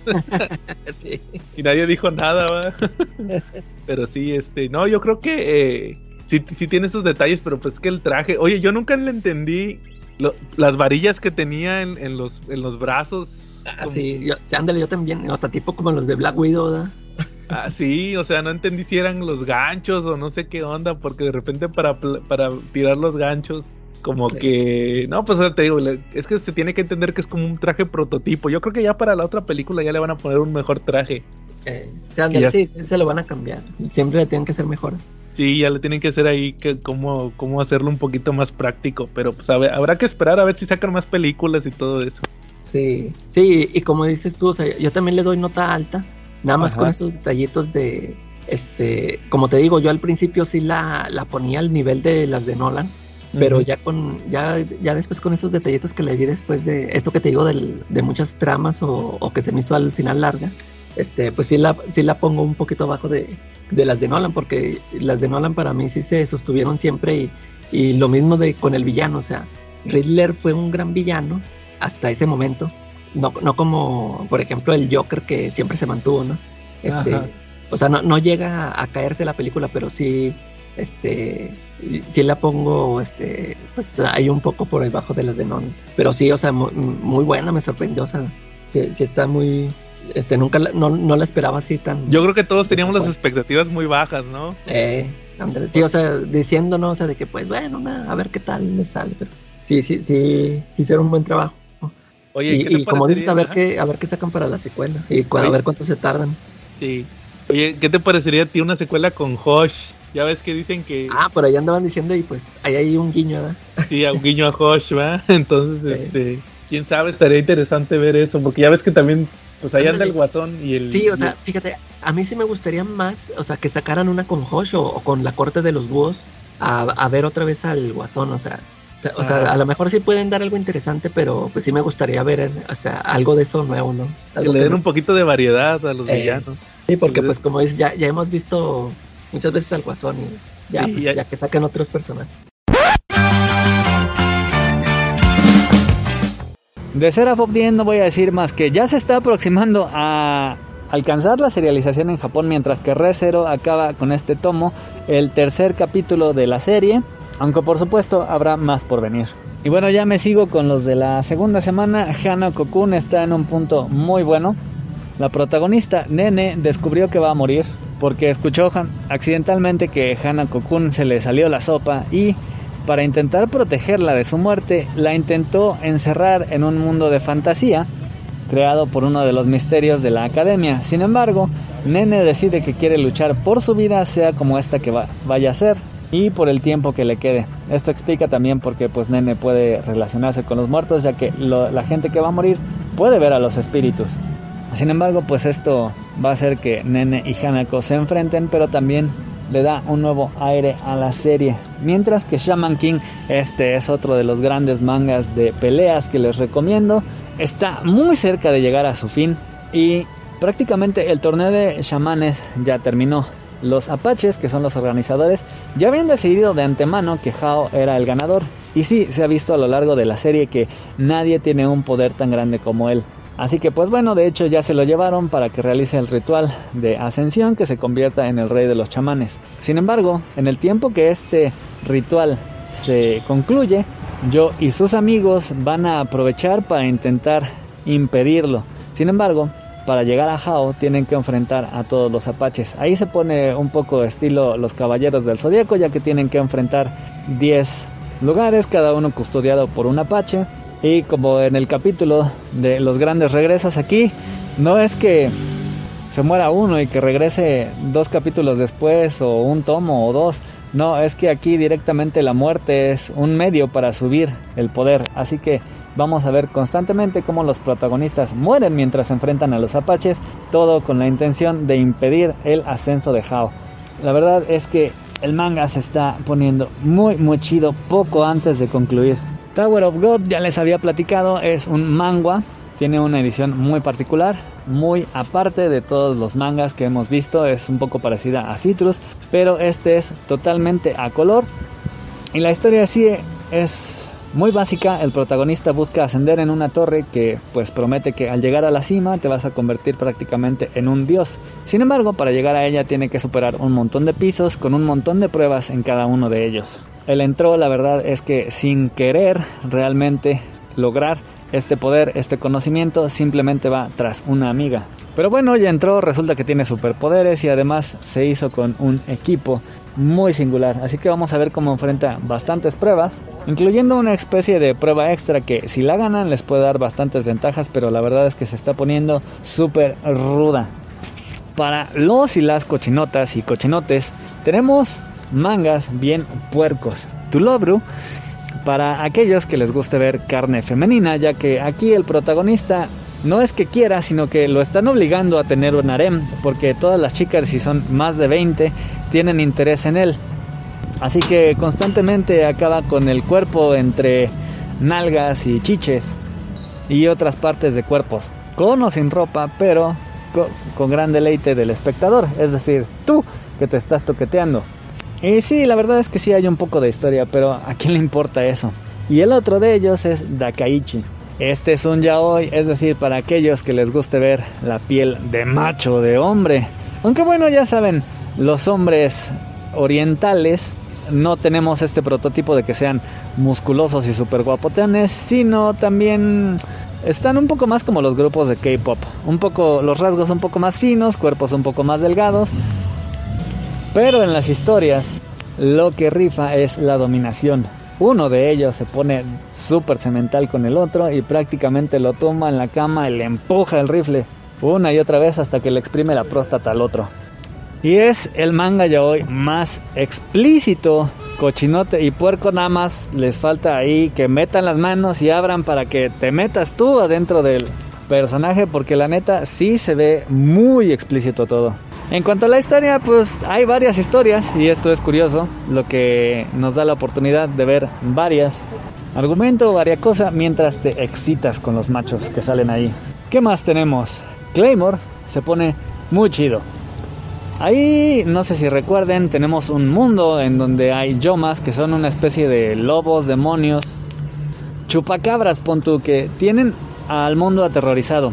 Para controlarlos están las Claymore, el mundo las conoce como brujas, pero en realidad son chicas que han sido prácticamente secuestradas por una organización que les inyecta sangre de chupacabras. Esto les da fuerza, agilidad y velocidad superior a la de un humano e incluso la de un yoma normal.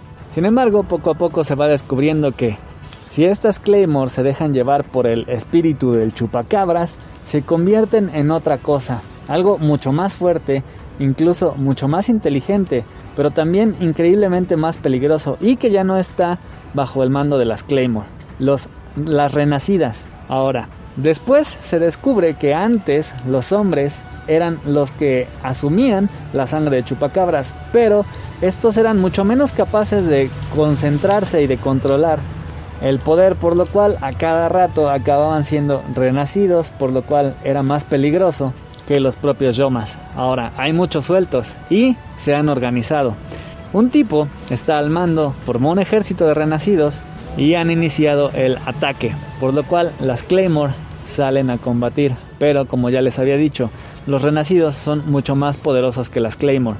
Así que Claire, nuestra protagonista, para intentar salvar a sus compañeras, a pesar de que es la Claymore más débil de todas, ha comenzado el proceso de renacimiento, lo cual la pone a la altura de los enemigos a los cuales intenta vencer.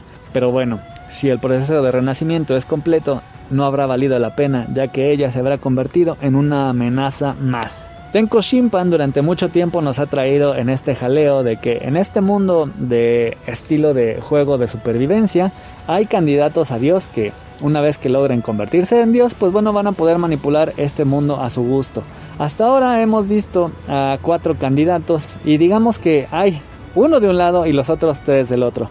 Por supuesto, los tres están del lado de la protagonista, Yuri. Yuri, Kwon y otro chavo están, pues bueno, haciéndole frente al otro. El otro candidato a Dios tiene el poder de controlar un montón de ángeles.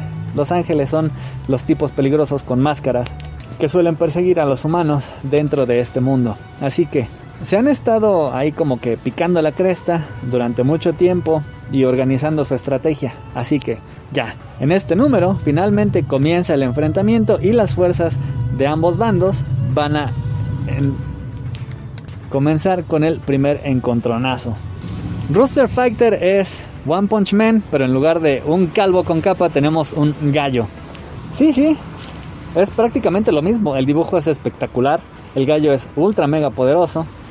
Pero bueno, por lo menos este protagonista no es un nihilista, no está aburrido de todo y no vence a todos de un solo golpe. Es un poco más entretenido. Y por si fuera poco, aquí se agregan dos elementos nuevos.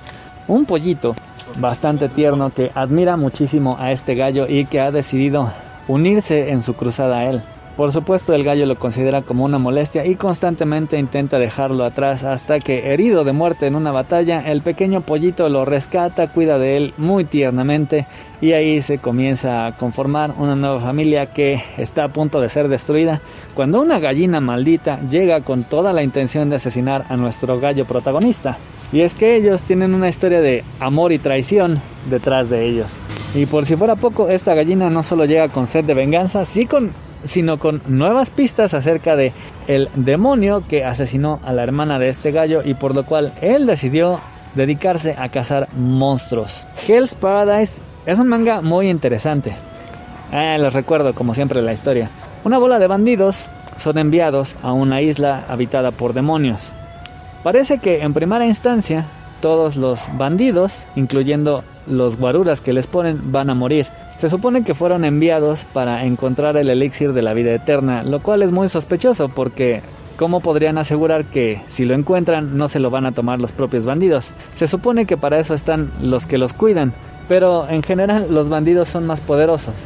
Ahora bien, se encontraron estos monstruos dentro de la isla, una especie de forma de vida que son las plantas, pero como que tienen híbrido con estatuas y así.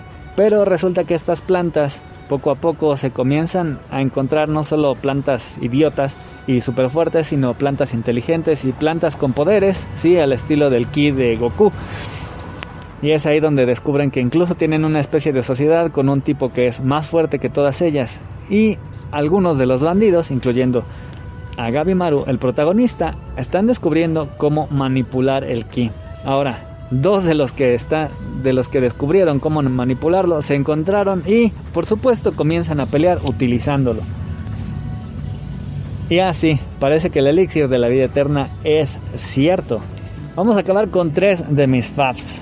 Vigilante es, sin duda alguna, el mejor spin-off del mundo.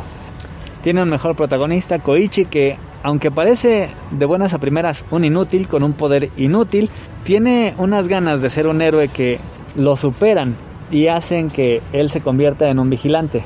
Pero no tipo Batman, él simplemente hace recomendaciones, recoge basura, es más un entusiasta. Eso hasta que se encuentra con Knuckle Duster, un auténtico desgraciado que va golpeando villanos mientras intenta descubrir una red de distribución de drogas. Y pues bueno, el trío se completa cuando conocen a Pop Step. Knuckle Duster tiene unos números desaparecidos porque pues bueno resulta que su hija, a quien él buscaba también, estaba siendo controlada por unas abejas que hacían que ella se hiciera mala. Y ahora estas abejas infectaron a Pop Step, por lo cual nuestra chica favorita está haciendo desastres por toda la ciudad. Koichi ahora está intentando salvar a su amiga de que se convierta en una completa villana que sea cazada por héroes y por la policía, por lo cual para intentar detenerla se pone a entrenar en serio. Y ahora sí sus poderes se van a desarrollar como nunca antes. Yagan es otro de mis títulos favoritos, tiene un dibujo muy chido y está llegando a un punto en donde el villano principal hasta ahora, Nomens, que tiene un poder de asimilación de las personas, está intentando infectar a toda la ciudad, creando una serie de clones que pues crean cada vez más clones y con esto busca absorber a toda la población mundial y después crear un mundo perfecto. Así que por supuesto el grupo de Yagasaki tiene que oponérsele, mientras está peleando con una especie de personaje polémico porque, en principio de cuentas, si él no hubiera creado a las ranas metamórficas, Nomen no existiría. Pero ahora no está de acuerdo con el objetivo de Nomen, no porque sea malvado, sino porque no es divertido. Así que mientras estos dos pelean, Yagasaki intenta controlar a los clones, que son ya demasiados, y que por si fuera poco, se le van los poderes a media pelea. Así que otro conocido tiene que entrar a hacerle el paro. Y Jujutsu Kaisen también se está poniendo color de hormiga la situación para Itadori, el protagonista. Los villanos habían organizado un plan para capturar a Goyo, el hechicero más poderoso, y de hecho lo lograron. Esto rompe la sociedad debido a que las maldiciones, es decir, los demonios que son un peligro para la sociedad, estaban amedrentados por la existencia de Goyo. Sin embargo, en cuanto no está, salen a destruir todo Japón.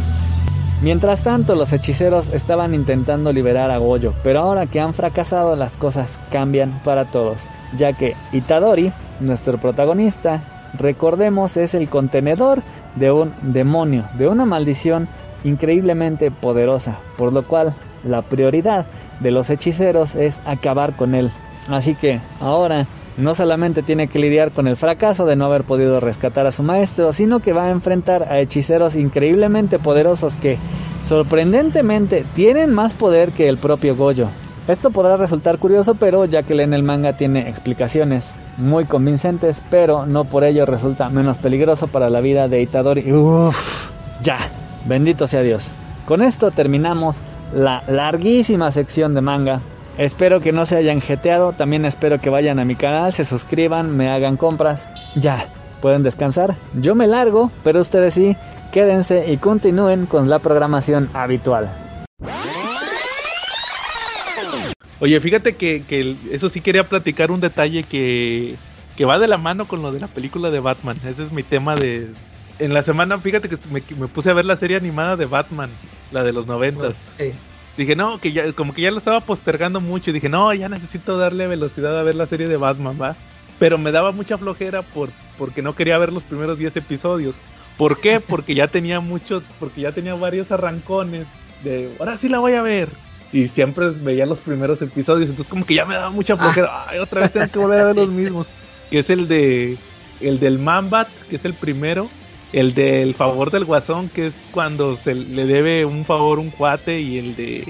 También cuál es el otro que, siempre están los primeros, el de...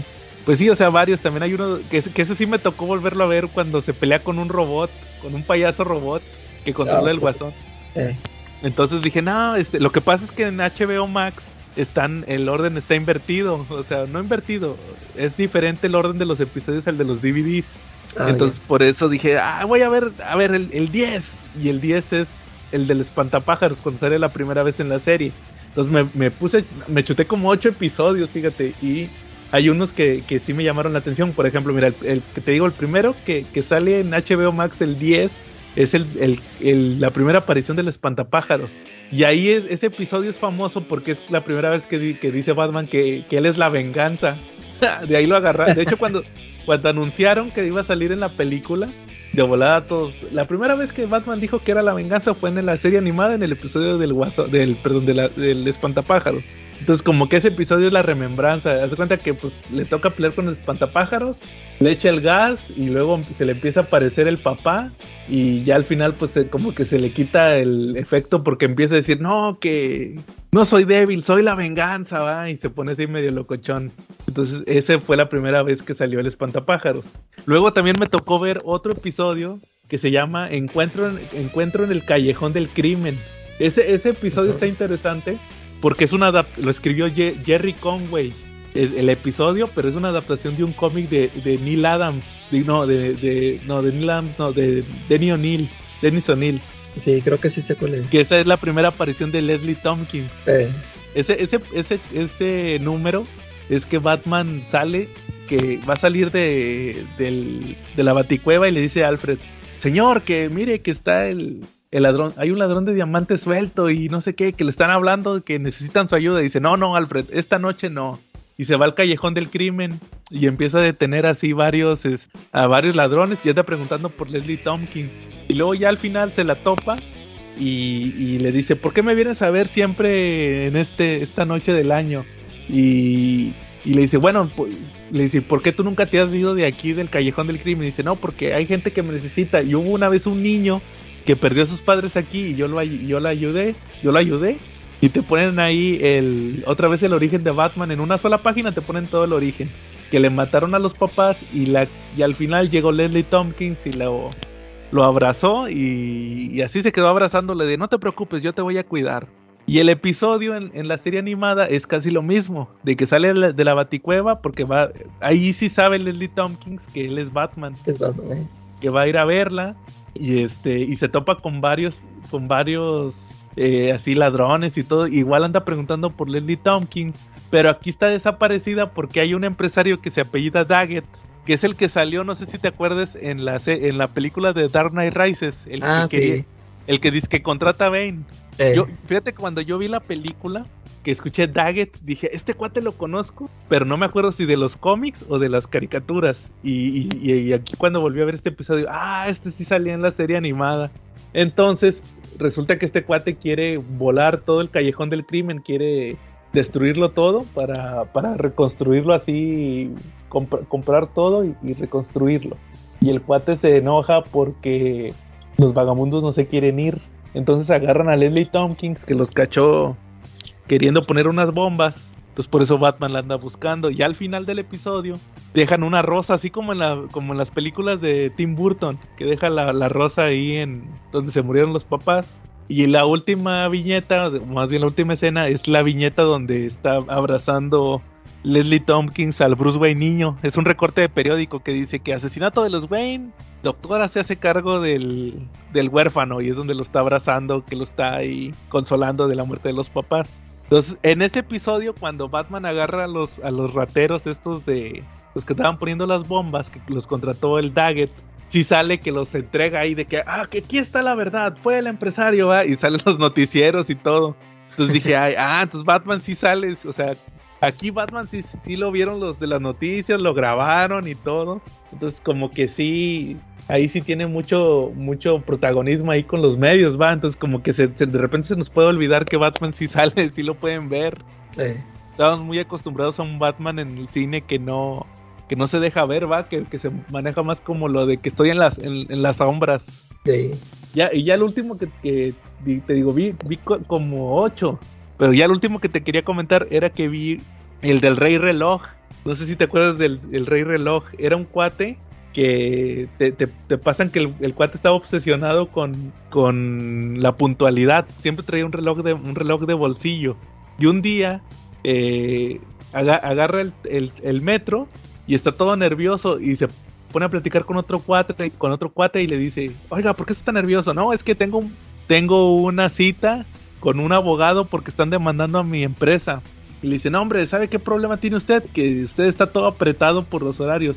¿A, qué horas toma el café? No, pues a las 3. No, tómeselo a las 3.15. Entonces ya cuando va a tomar el café se acuerda y se va a tomar el café a las 3.15 a un parque y resulta que en la, eh, traía un portafolio con los papeles para el abogado y resulta que, se le vuelan y se los lleva, ahí caen, caen en el agua y, resulta que pierde la empresa, o sea, los sí lo demandan y todo porque no pudo llevar los papeles. Entonces se enoja tanto que dice siete años después y ya resulta que, que empieza a poner bombas en la ciudad y todo tiene que ver con relojes. Y entonces ese, ese personaje del rey reloj en la versión de la serie animada se me hizo muy, muy parecido al acertijo de, de, Batman. Sí. Como lo de terrorista y todos. Dije, ah, mira, este, este personaje. Obviamente no lo iban a agarrar, pero el acertijo sí está muy parecido. O sea, como que desde aquel entonces, este, esta hubiera sido la forma de presentar un acertijo más, más moderno, ¿no? No tan parecido a la serie animada. Entonces, fíjate que, que, estuvo bien ver, ver la serie porque me recordó muchas cosas que se pudieron aplicar para, para la todavía fíjate son muy vigentes para, para una película de Batman sí entonces a ver si sigo viendo episodios y ahí lo sigo platicando ah, ¿Calaca algún otro tema que traigas? no fíjate que ahora no sí fíjate ahora hubo poco eh. bueno entonces pues ¿cómo ves si pasamos al, al tema principal de esta semana? Que se supone que como planeamos todo esto de que se iba el podcast, creo que lo único que le, que le atinó fue el Edsel, va, que dijo, que seguramente tiene algo que ver con su tema principal, ¿va? sí. Y resultó que sí, pues, porque es regresos en los cómics, que es algo muy común, ¿no? Actualmente. Sí. Que se va un personaje y, luego de repente regresa y, hacen toda la faramaya, ¿no?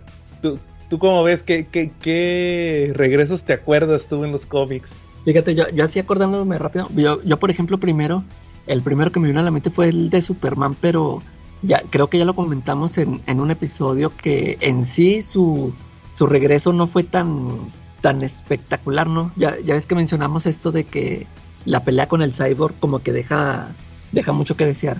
Como, que el, el, momento chido fue cuando, este, cuando en sí regresa por el, ¿cómo se llama? Este, cuando, cuando sale de la armadura kryptoniana que ya se me e, Ese momento yo me acuerdo que fue el, o sea, se me hizo más chido ese momento a que cuando ya después de derrotar a Cyborg que se pone su ya que le ponen el traje y todo. o sea, sí me acuerdo que en ese momento que ya de que, oh, sí, ya, ya, regresó, ya por fin, este sí es, este, desde ese momento ya tú dices, este sí es el verdadero, ¿no? Sí, ya después de que viste a los, a los otros Supermanes. E, e, ese, ese como, ese como un clásico. Y, y ya, por ejemplo, tenemos estos, este, un, uno que sí se me hace muy chido, que en sí no es un regreso que haya sido este por muerte, sino por este más bien como espiritual o no, no sé, o sea, e, el, en Born Again, ¿no? El regreso de Daredevil. Después de que sí, lo, o sea, le destruye la vida y ya este cómo se levanta, que, eh, que de eso se trata la historia, ¿no? De que cómo se levanta de, de todo eso que le hizo el Kingpin. Sí, fíjate que a, a mí en sí creo que, coincido mucho contigo con lo que estás diciendo de los regresos. Es que muchas veces como que lo esperado es eh, el regreso, ¿no? O sea, de que, ah, ya va a regresar este personaje. Pero, na pero en el momento, como que son momentos, ¿no? No sé tú qué opinas de eso. Sí, sí, sí. Son momentos, pero la realidad es que ya la mera hora de que, oye, si va a regresar, este, que le dan un título o lo que pasa después como que ya no, ya no, ya no pega tanto. Es como por ejemplo eso que decías de Superman, que regresa, pelea con el cyborg, pero y luego pues volvió como que a la normalidad, ¿no? O sea, el status quo. Fíjate, que ahorita que decías eso de Superman, a mí me vino a la memoria uno, el regreso de Spider-Man después de Superior Spider-Man, no sé si te acuerdas cuando regresa. eh, no, fíjate que no, no me acuerdo bien cómo regresó. Es que, digo, yo Superior Spider-Man no, lo, no lo leí completo. no lo leíste completo. Eh, leí esos números de, pues cuando cambian de cuerpo, el Doctor Octopus. Y luego ya creo que ya nada más leí el primer arco. Ajá, no, este, fíjate. Que, sí se me hace muy chido, o sea, cómo, pues esto, o sea, cómo las cosas que estaba haciendo Octavius con el cuerpo del hombre araña, que creo que el, en el primer arco creo que mata un cuate. Pero en sí, ya, ya después, este, eh, ya no, ya no lo seguí. De, hecho, como que yo sentí que a lo mejor lo habían alargado mucho porque creo que al final hasta se pelea con el Green Goblin, ¿no? Sí, de hecho es el final de la serie. Fíjate que te, voy a decir cómo estuvo la onda. No sé si tú te acuerdas que en el primer arco sale que, que este que Peter se le aparece como en espíritu. Ah, sí, desde ahí te daban pistas de que pues ahí estaba Peter todavía, eh, ahí seguía. Pero haz cuenta que como por ahí del número 10, creo que es el número 10 o 12, lo, lo borra. Ah, lo borra, eh, sí, sí me acuerdo de eso. Y lo borra, que todos decían, no, ya va a regresar el Peter, va, no duró. Y nada, que lo borra. Eh, De hecho, ahí cambia de traje. Antes traía un traje que era pues casi el mismo de Spider-Man, más con garritas, como el 2099 y, y los lentes así de, de cristal, los ojos. Sí, sí.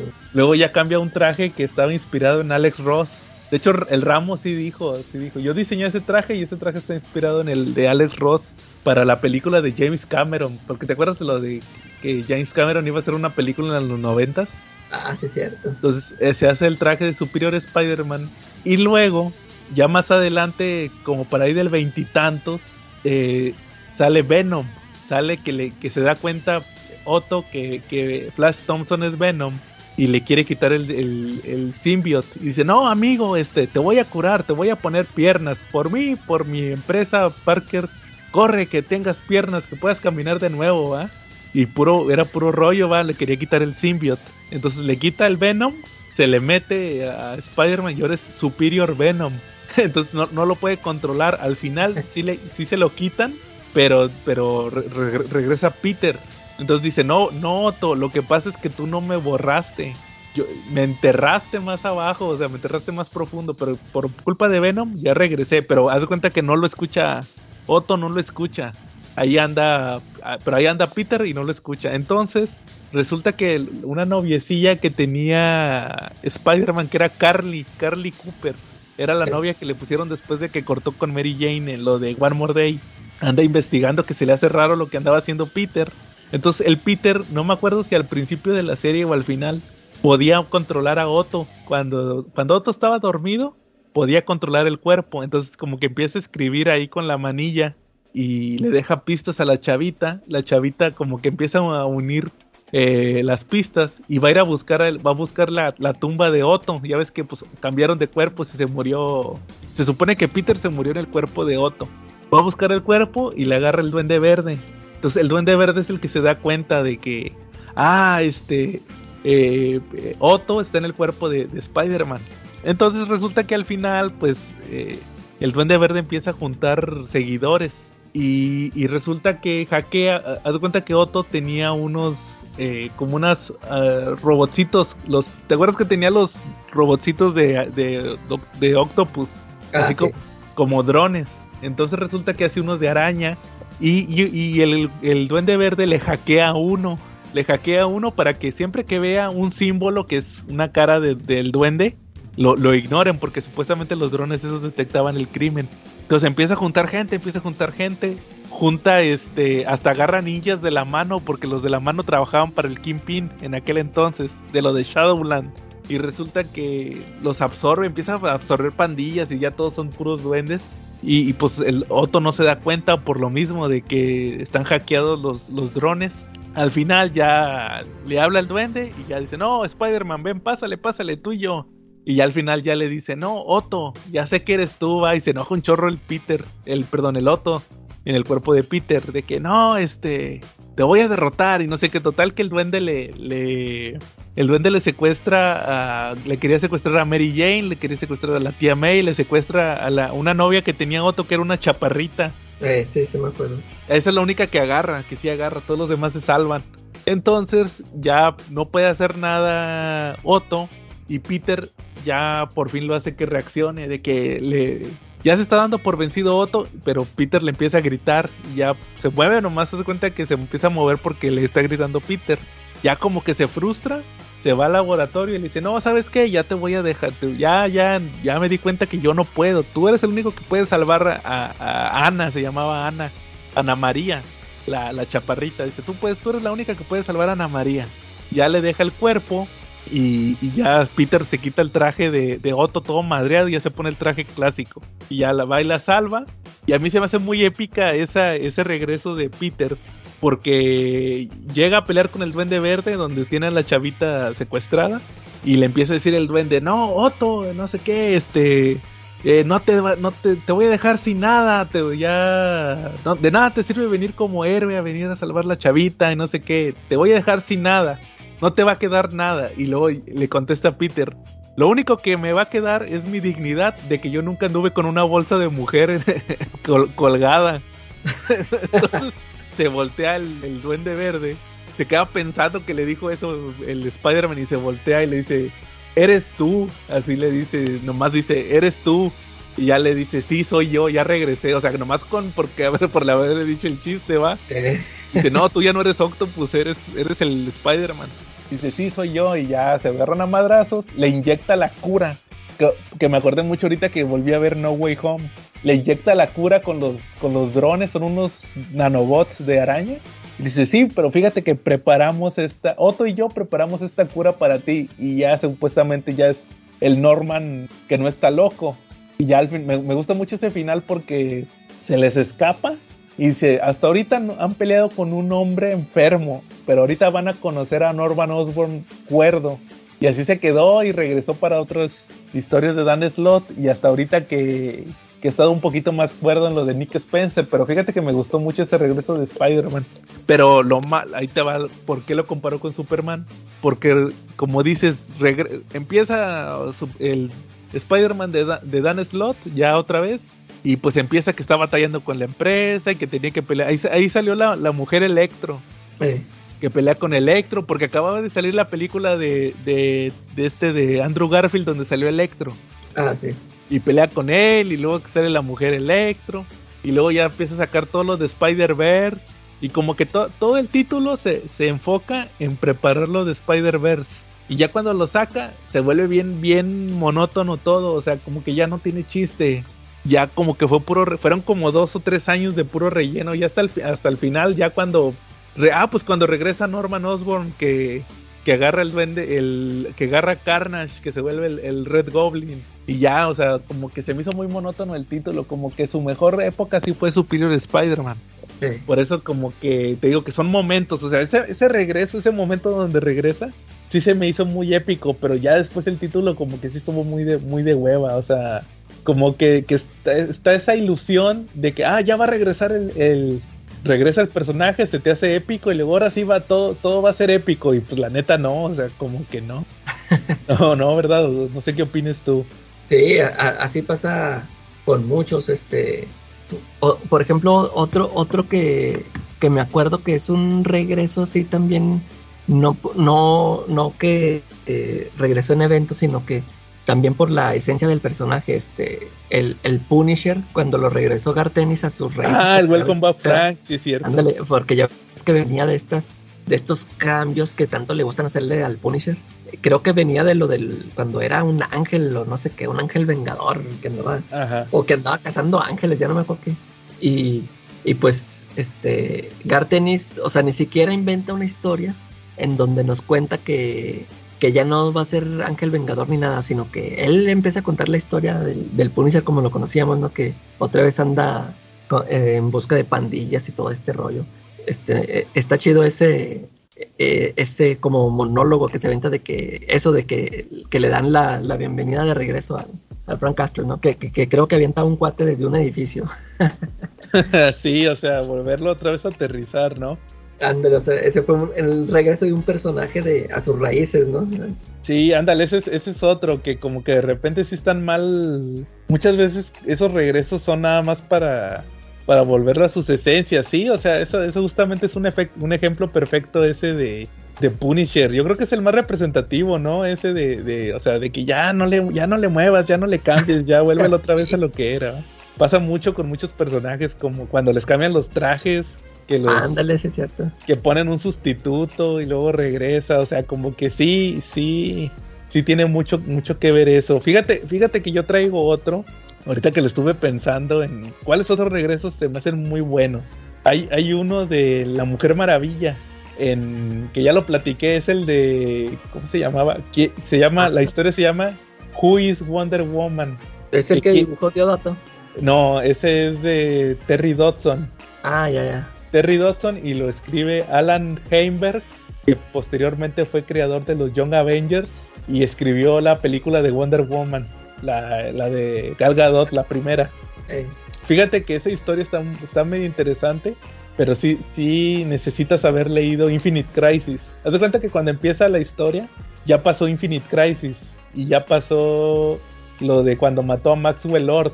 Entonces, de hecho, ahí sale que este que, que, que, que, está pasando lo de, ¿cómo se llama? De 52, que no, lo de One Year, One Year Later, que ya no está ni Wonder Woman, ni Superman, ni Batman.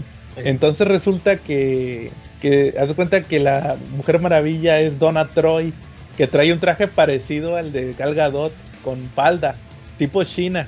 Sí. Entonces ahí anda eh, esta Wonder Woman, pero anda de, de, civil, anda de que es Diana Prince y que es un agente de agente del gobierno. Entonces resulta que le dicen, no, que agente Prince, su misión es encontrar a Wonder Woman. O sea, nadie sabía que era ella, o sea, se me dice medio calado. Entonces la historia se trata de que ahí anda Donna Troy, que es Wonder Woman, pero luego la madrean y luego llega la Wonder Girl, pero la, la casi la güera y también se la madrean. Entonces como que alguien, alguien anda agarrando a todas las Wonder Woman. Al final resulta que es la, bruja Circe, que es una de las villanas de Wonder Woman, le quita los poderes a, estas dos y ella se, hace un traje así tipo Wonder Woman, invoca un traje y ya tiene los poderes de Wonder Woman. Entonces como que anda buscando ahí que, eh, hacer ahí, tiene como un plan para usar los poderes de Wonder Woman, pero el chiste es que al final to, todo el número decía esta Diana que no quería ser Wonder Woman por lo que había pasado con Michael Lord y que no, que no era digna y todo eso. Entonces al, al final hace, hace cuenta que hace la, ya le, le quita los poderes a, a Circe y ahora sí hace una tipo vuelta tipo tipo esta, Linda Carter que empezaba a dar vueltas para convertirse y ahí hace un splash, splash page esta, este Terry Dodson de dos páginas y ahí se convierte en Wonder Woman y ya es, al, hasta el mero final hasta, hasta, el mero final de ese primer arco es cuando ya ves a, a Wonder Woman con su traje clásico o sea y, todo eso fue porque era un título nuevo o sea de hecho ese ese esa historia es, son los primeros creo que cuatro números y un anual de ese título de Wonder Woman, o sea, lo sacaron justamente para eso, para, para hacer un relanzamiento, entonces como que es el regreso. Y, y la historia sí está bien justificada, pero como quiera, sí tiene sus detallitos, pero ahí fue de que, de que hasta el final va a salir ya el traje. Entonces sí. ese, ese sí se me hace muy, como que sí, un, un regreso muy específico, donde el personaje sí, sí, sí, sí discutió cómo, cómo regresar. Sí, sí, sí. Oye, ¿y cómo fue? ¿Tú, tú no sabes cómo fue el regreso de Wolverine? Yo todavía no lo leo. Todavía no lo lees. no, pero yo, yo este, así ojeándolo, yo lo, lo, que me enteré, bueno, es que ya ves que quedó atrapado en Adamantium, ¿verdad? Así es. Este, y que se supone que la que lo regresa es una, es un personaje que se llama Persephone. Yo, yo no lo conocía. No sé si tú lo conozcas. Eh, no, no me suena. Que, que, que creo que, pues, es, que se supone que este creo que ya había aparecido ahí en otros ahí pues en los títulos de los X-Men pero como que algo así que es como la diosa de la muerte o sea como que por eso ella lo pudo revivir o sea por eso ella lo pudo rescatar del adamante no, lo, lo rescata con un fin no me te digo pues como no lo he leído uh -huh. después les paso ahí mi reseña pero sí este eh, gracias a esa a ese personaje eh, regresa Wolverine y anda en, anda en su rollo o sea y, y, al final, este, o sea, co como que la Persephone este lo, lo, sacó para algo, para que Wolverine hiciera algo por ella y, y, pues al final este se le voltea y se libera, ¿no? De eso. Pero sí, ya no, te digo, no, no, no lo, como no lo he leído, no, no tengo así bien claro que, cómo estuvo, porque ahí veo unas imágenes que estaba como en un purgatorio, con, como que con todas sus encarnaciones de Wolverine. Es, y mm. luego como esas encarnaciones las dibujó este Magniven, eso es lo que se me hace chido. Pero, pues, pero sí, este, en sí la, la historia todavía no, todavía no, no la he leído, no, no la tengo así muy clara. Ajá, ahora, oye, fíjate que hablando de Wolverine, nomás desviándome un poquito, estaba leyendo el cómic de Black Cat. ¿Te acuerdas de este cómic que salió de Black Cat que tenía sí. portadas de Campbell? Sí. La, las últimos, unos de los últimos números, hubo dos números que hizo, que hizo eh, Campbell nada más era el portadista, pero sale Wolverine en la portada. Y yo nunca los leía, dije, ah, voy a ver de qué se trataban este... Eh, me llamaron la atención por el dibujante, es un cuate que se llama Chris Anka. Es, es, un cuate que tiene un estilo medio curioso para dibujar, fíjate que me, a mí sí me gusta cómo dibuja. Entonces, pues hace cuenta que, que me pongo a leer la historia y resulta que es que Black Cat se va a Madripur, anda buscando una pintura, que quiere robar una pintura, pero le dicen que la tiene Patch. y, Y resulta que anda buscando a Patch. Y le anda preguntando a un chorro de gente, oye, ¿quién es Patch? Y muchos le dicen, no, Patch no existe, es un mito, ¿ah? Y otros dicen, no, sí, sí lo conozco, este. Y no, yo te puedo contactar, va, y le pregunto a un chorro de gente. Y al final un cuate le dice, no, sí, yo trabajo para Patch. Ah, bueno, este, eh, llévame con él, va. No, pues ya resulta que llega y, llega así como a un negocio, a un bar, y encuentra la bóveda y anda ahí y encuentra la bóveda vacía. Y no, pues ya al final llega Patch y le dice, Felicia, ¿qué estás haciendo? Y se voltea y, se ve la cara, o sea, se le ve la cara de que, no manches, ¿a poco tú eres Patch? Nomás porque traes un, un, parche, nadie se da cuenta que eres un Wolverine. un chorro de risa. No, ya al final, este, ya le dice que sí le va a ayudar, va, que, que, que, le que nomás que le ayude con algo y le va a dar la pintura. Y ya total que le dice, sí, pero llévame a comprar, dice, primero necesito que me lleves a comprar un vestido, va, y pues resulta que se la lleva de gala, va. Ahí va el Wolverine con su parchecillo y con su saco blanco. Y la, la Felicia ahí toda escotada con el vestido ahí que se le ven todas las piernas. Eh. Ya total que van y pelean con, con uno del Hellfire Club, pero no sé si te tú no te acuerdas, no sé si tú sabías de la última encarnación del Hellfire Club, los chavitos. Ah, no, creo que sí había sabido por ahí, había escuchado. Es uno de los chavitos que son el nuevo Hellfire Club. Eh. Total que le roban unos lentes, le roban unos lentes y se escapa Felicia ahí con los lentecillos, se, va ahí colgando con su, con su garfio, con sus ganchillos. Ya se, se, escapan ella y Wolverine, y luego llega Deadpool, y Deadpool también se madrea a Wolverine, y, y le, total que le, lo madrea Black Cat, le ponen los lentes, y lo, sueltan en un bote a Deadpool. Ya al final resulta que, que este cuate, el chavito manda unos misiles a la ahí a la localización del, de los lentes, porque resulta que esos lentes eran como una interfaz para checar unos archivos. Entonces decía, no, no, esto no puede salir de aquí, prefiero que los destruyan. Y ya manda ahí unos misiles, pero pues destruye, le, caen los misiles a Deadpool. Ya al final resulta que, que este Wolverine le da en agradecimiento a Black Cat la pintura. Y dice, pero ¿qué fue lo que, qué era lo que tenía este chavito que lo que te quería chantajear? Y resulta que eran puros, puras libretas y le dice, ¿y esas libretas qué onda? Y le dice, no, haz de cuenta que como he vivido tantos años, aquí he estado escribiendo, son como sus diarios, los diarios de Wolverine, porque ya también se le, para que no se le, por lo mismo los lavados de cerebro y todo, que no se le olviden las cosas. Y este chavito, lo, o sea, tiene un chorro de, tiene una bodega llena de libretas donde tiene todo anotado. Pues por eso el chavito como que lo quiso chantajear y ya nomás le dice, no, ten ahí te va la pintura, a mí me va, la pintura para mí no vale nada, lo que valen a mí son los diarios. Y, coincide que fue cuando empezó lo de cuando empezó lo de Hickman. Entonces él quería las libretas para llevárselas a, a Krakoa. Ah, entonces fíjate que ahorita que dijiste eso de que te pregunté de Wolverine me acordé de ese cómic. Sí, sí, estuvo interesante, son dos números nada más. Ah, sí, De Black Cat. Ya después tuvo creo que una historia de Tony Stark que fueron dos números y luego ya siguió lo de Kirin Black que fue cuando dejó de hacer las portadas de este Campbell, ya como que cambió de volumen. Y ya no las hizo este cambio. Pero sí, estuvo, estuvo, padre, fíjate, leer este también este cómic de, de, me acordé ahorita de Black Cat con Wolverine. De repente te encuentras esas historias así sueltas. Sí, que están buenas. ¿cuál, otro te acuerdas o cómo ves si acabamos? ¿Algún A ver, por ejemplo, yo, yo, te iba a preguntar, ¿a ti qué te pareció el regreso de Hal Jordan como Green Lantern? Ah, fíjate que sí es cierto, están los de Hal Jordan y los de, de Flash. el de Flash yo no lo he leído. No, pero bueno, el de Hal Jordan, fíjate que pues se nota cómo, cómo querían ya regresar al personaje, va, o sea, se justifica medianamente bien este Jeff Jones para poder usar al personaje, ¿no? O sea, porque fíjate todo lo que hizo de que sí. justificar todo lo que había pasado con Parallax. Ándale, sí.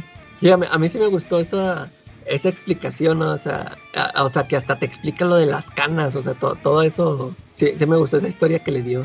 Que sí, que nomás así lo, pues, así nomás lo pudo hacer que tuviera miedo, va, que tuviera miedo de envejecer. De envejecer, eh.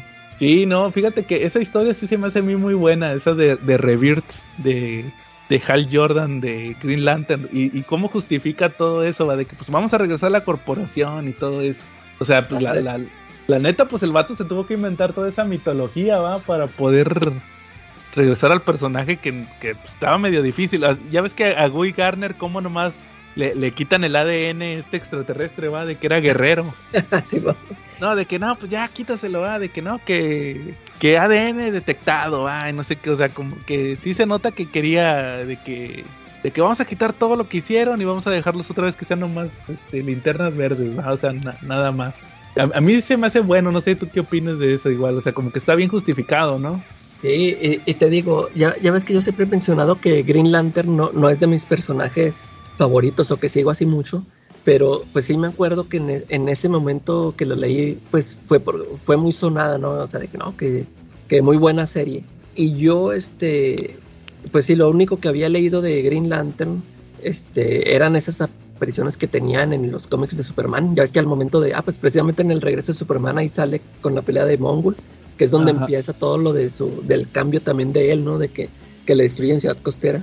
Y, y esto de que se vuelve loco, que este, mata a Kilowog, ¿no? Y, no- y a los guardianes, y a Sinestro, o sea. Y luego te salen con que ahora que era el espectro, que, ah, que es porque se, es cuando se, se, ¿cómo se, se sacrifica en The Final Night, ¿no? Es Sí. cuando ya después se, se vuelve espectro. Y, Ey.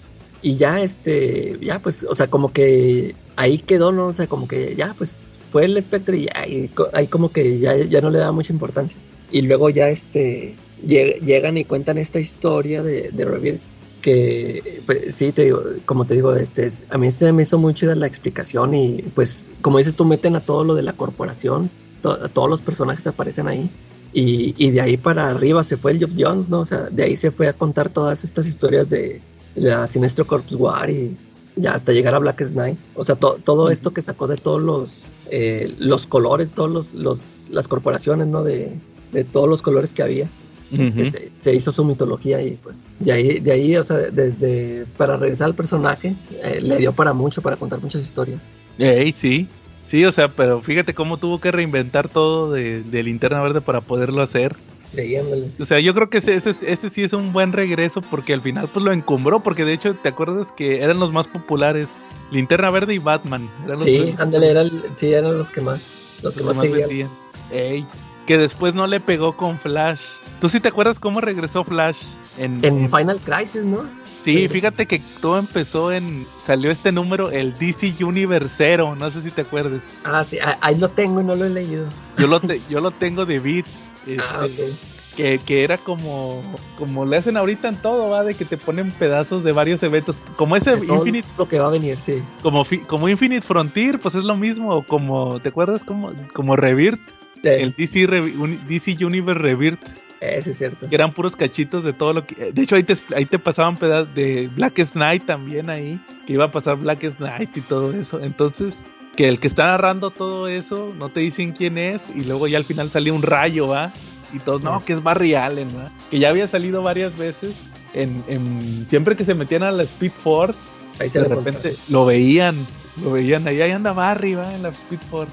Y luego ya ves que matan a que matan a Orión con una bala Eh, y luego ya ven que, que sale, que lo ven corriendo, y ahí andan Fla- Wally y Jay Garrick también ahí corriendo con él. Y ya Sí. regresan y, y ¿qué hacen? O sea, los está persiguiendo la muerte y luego que le pegan a Darkseid y todo. Se me hizo bien bizarro, ya ves que es bien bizarro Final Crisis. sí, sí, sí. Entonces, este, que tienen que estar huyendo de la, de la muerte de los nuevos dioses, que es este, el Black Racer, va, que es con los esquís y todo eso. Sí, bueno. Entonces, luego hace el Rebirth. Que el Rebirth es que ya que de hecho no regresó ahí, regresó en Blackest Night. Porque es cuando en Blackest Night, no sé si te acuerdas que le en el cero, que le dice. Hal Jordan, oye, ¿cuántos se han muerto? Ah? Y que le enseña ahí con el anillo todos los que se han muerto. Todos los que se habían muerto de, de DC. Ento- entonces luego ya sale este Flash Rebirth y que ya le están haciendo la fiesta de, re- de- de- de bienvenida y todo eso. Pero a mí lo que me llamó la atención en ese de, de Flash, como dato curioso, es que, no sé, ¿tú, tú te sabías el origen de Barry Allen antes de, de Rebirth. Digo, de, de, sí, de Flash Rebirth. Sí lo Sí, habías no. escuchado. Pues, o sea, como que yo nomás había escuchado eso de la, de eso de que le caía el rayo con los químicos. Y Nada más. Eh, Entonces, haz de cuenta que ya, cuan- ya cuando sale que el culpable es el Reverse Flash, eh, le dice, ya regresé en el tiempo y, y maté a tu jefa. Y tú, tú ni cuenta te diste, o sea, ahí en ese momento Fla- eh, Jeff Jones inventó ese origen que ahorita es el origen que todo el mundo conoce por la serie de Flash y por la película Eh, que, que le mataron al papá, a la mamá, inculparon al papá, al papá Eh. lo meten a la cárcel. Ahí lo, ahí lo inventó Jeff Jones en ese momento y ahí casi casi casi en tiempo real ahí Reverse Flash crea ese pasado porque si le dice, mira, yo ya ahorita regresé en el tiempo, hice esto, tú ni te, o sea, tú ni te tú ni te has dado cuenta porque no se te han alterado todavía los recuerdos, pero fíjate que ahora se- haz- hace cuenta casi casi le dice, ahorita este ya es tu nuevo origen, te acabo de cambiar el origen. Y luego ya pasa Flash, pues lo que estábamos platicando hace rato, Flashpoint, y luego Nuevo 52, y pues ese ya es el origen de Flash, y en la serie y en las películas ese es, o sea, ya le creó un origen, porque no tenía origen, nomás era de, ay, me cayeron los químicos y se acabó el asunto. sí. Entonces, este, como que fue el único que estableció ahí este Jeff Jones, lo del origen de Flash, pero fuera de eso no, no, no tiene la misma fuerza que lo que tuvo el de Linterna Verde, ese sí fue muy, muy importante. Sí. Yo creo que ese sí ha sido fácil de los mejores regresos que ha tenido, que ha tenido los cómics ese de, de, de Linterna Verde, ¿no? Sí, sí, sí. Ey. Oye, y fíjate que Spawn, ¿tú te acuerdas cómo regresó Spawn? Lo- Sí, te, te digo que a mí, en, o sea, hasta de hecho, pues ya ves que fue cuando pasó todo esto del, del Jim Downing. Y, y te digo, a mí- a mí me, me estaba gustando mucho lo que estaban haciendo con ese personaje y ya tanto que de plano que cuando regresó el Al Simmons, pues ya yo dije, no, ni, ni era necesario. Este, es que te, te explican que el, todo fue una jugada del Spawn, que él, se hizo pasar por muerto nada más, como para que se, para que se estantearan este, el infierno, ¿no? O sea, que dijeron, no, pues ya, ya está, ya quedó este Al Simmons fuera de la jugada y van a buscar a un nuevo Spawn. Y mientras este, estos estaban tratando de manipular al Jim Downing, el, el Spawn estaba, estaba co- como que también planeando cómo, cómo llegarles, cómo, cómo también detenerlos. Y total que regresa, este, ya como, como que ve que están, este, eh, ahora se están peleando por el traje, porque haz de cuenta que el, en sí lo que no, no les importaba tanto al Simon, sino el traje, que por, porque era muy poderoso pero pues ya después se revela que el traje tenía, o sea, solo estando con Al Simmons era cuando, cuando, era- cuando tenía más poder. Pero, este, fíjate que últimamente el, el rumbo que estuvo tomando Spawn, eh, eh, ahorita actualmente con todo, ya ves que ahorita tienen varios títulos y todo, como que no me, como que no me gusta mucho la dirección que le está dando. Yo la siento así muy, muy de superhéroes. Cuando, cuando era yo, pues yo todos los cómics que leí de Spawn estaba muy alejado de ese tema, o sea, tra- traía su rollo así diferente, pues toda esta lucha interna con sus demonios y todo. Y ahorita con este con esto de que anda por ahí que una She Spawn y el, el Medieval Spawn y el Gunslinger Spawn, este eh, y hasta el Hound, ya te ves que también anda ahí el Hound. Este, o sea, ya hicieron su su equipo, su equipo de Spawn co- como que sí te digo lo veo más pegado al, al tema superheroico o sea como que se quiso subir todo al, al tema esto de los multiversos o de sí del el Spawnverse o sea que sacaron a muchos personajes y pues como que no me no me está convenciendo pero pues en sí ni, los he leído así así abiertamente pero pues como que a ver si no cambia mucho porque te digo ya es que ya ves que traía también sus sus planes de sacar una película de Spawn y ya las dejó en el olvido Que iba a ser Jamie Foxx. Ándale, o sea, hasta, hasta anunció a los personajes y que también iba a salir el cuate este que la hace de Hawkeye. También él iba a salir. Y que iban a salir Sammy Twitch y no sé qué. Sí, ande- y nada. Y, No sé.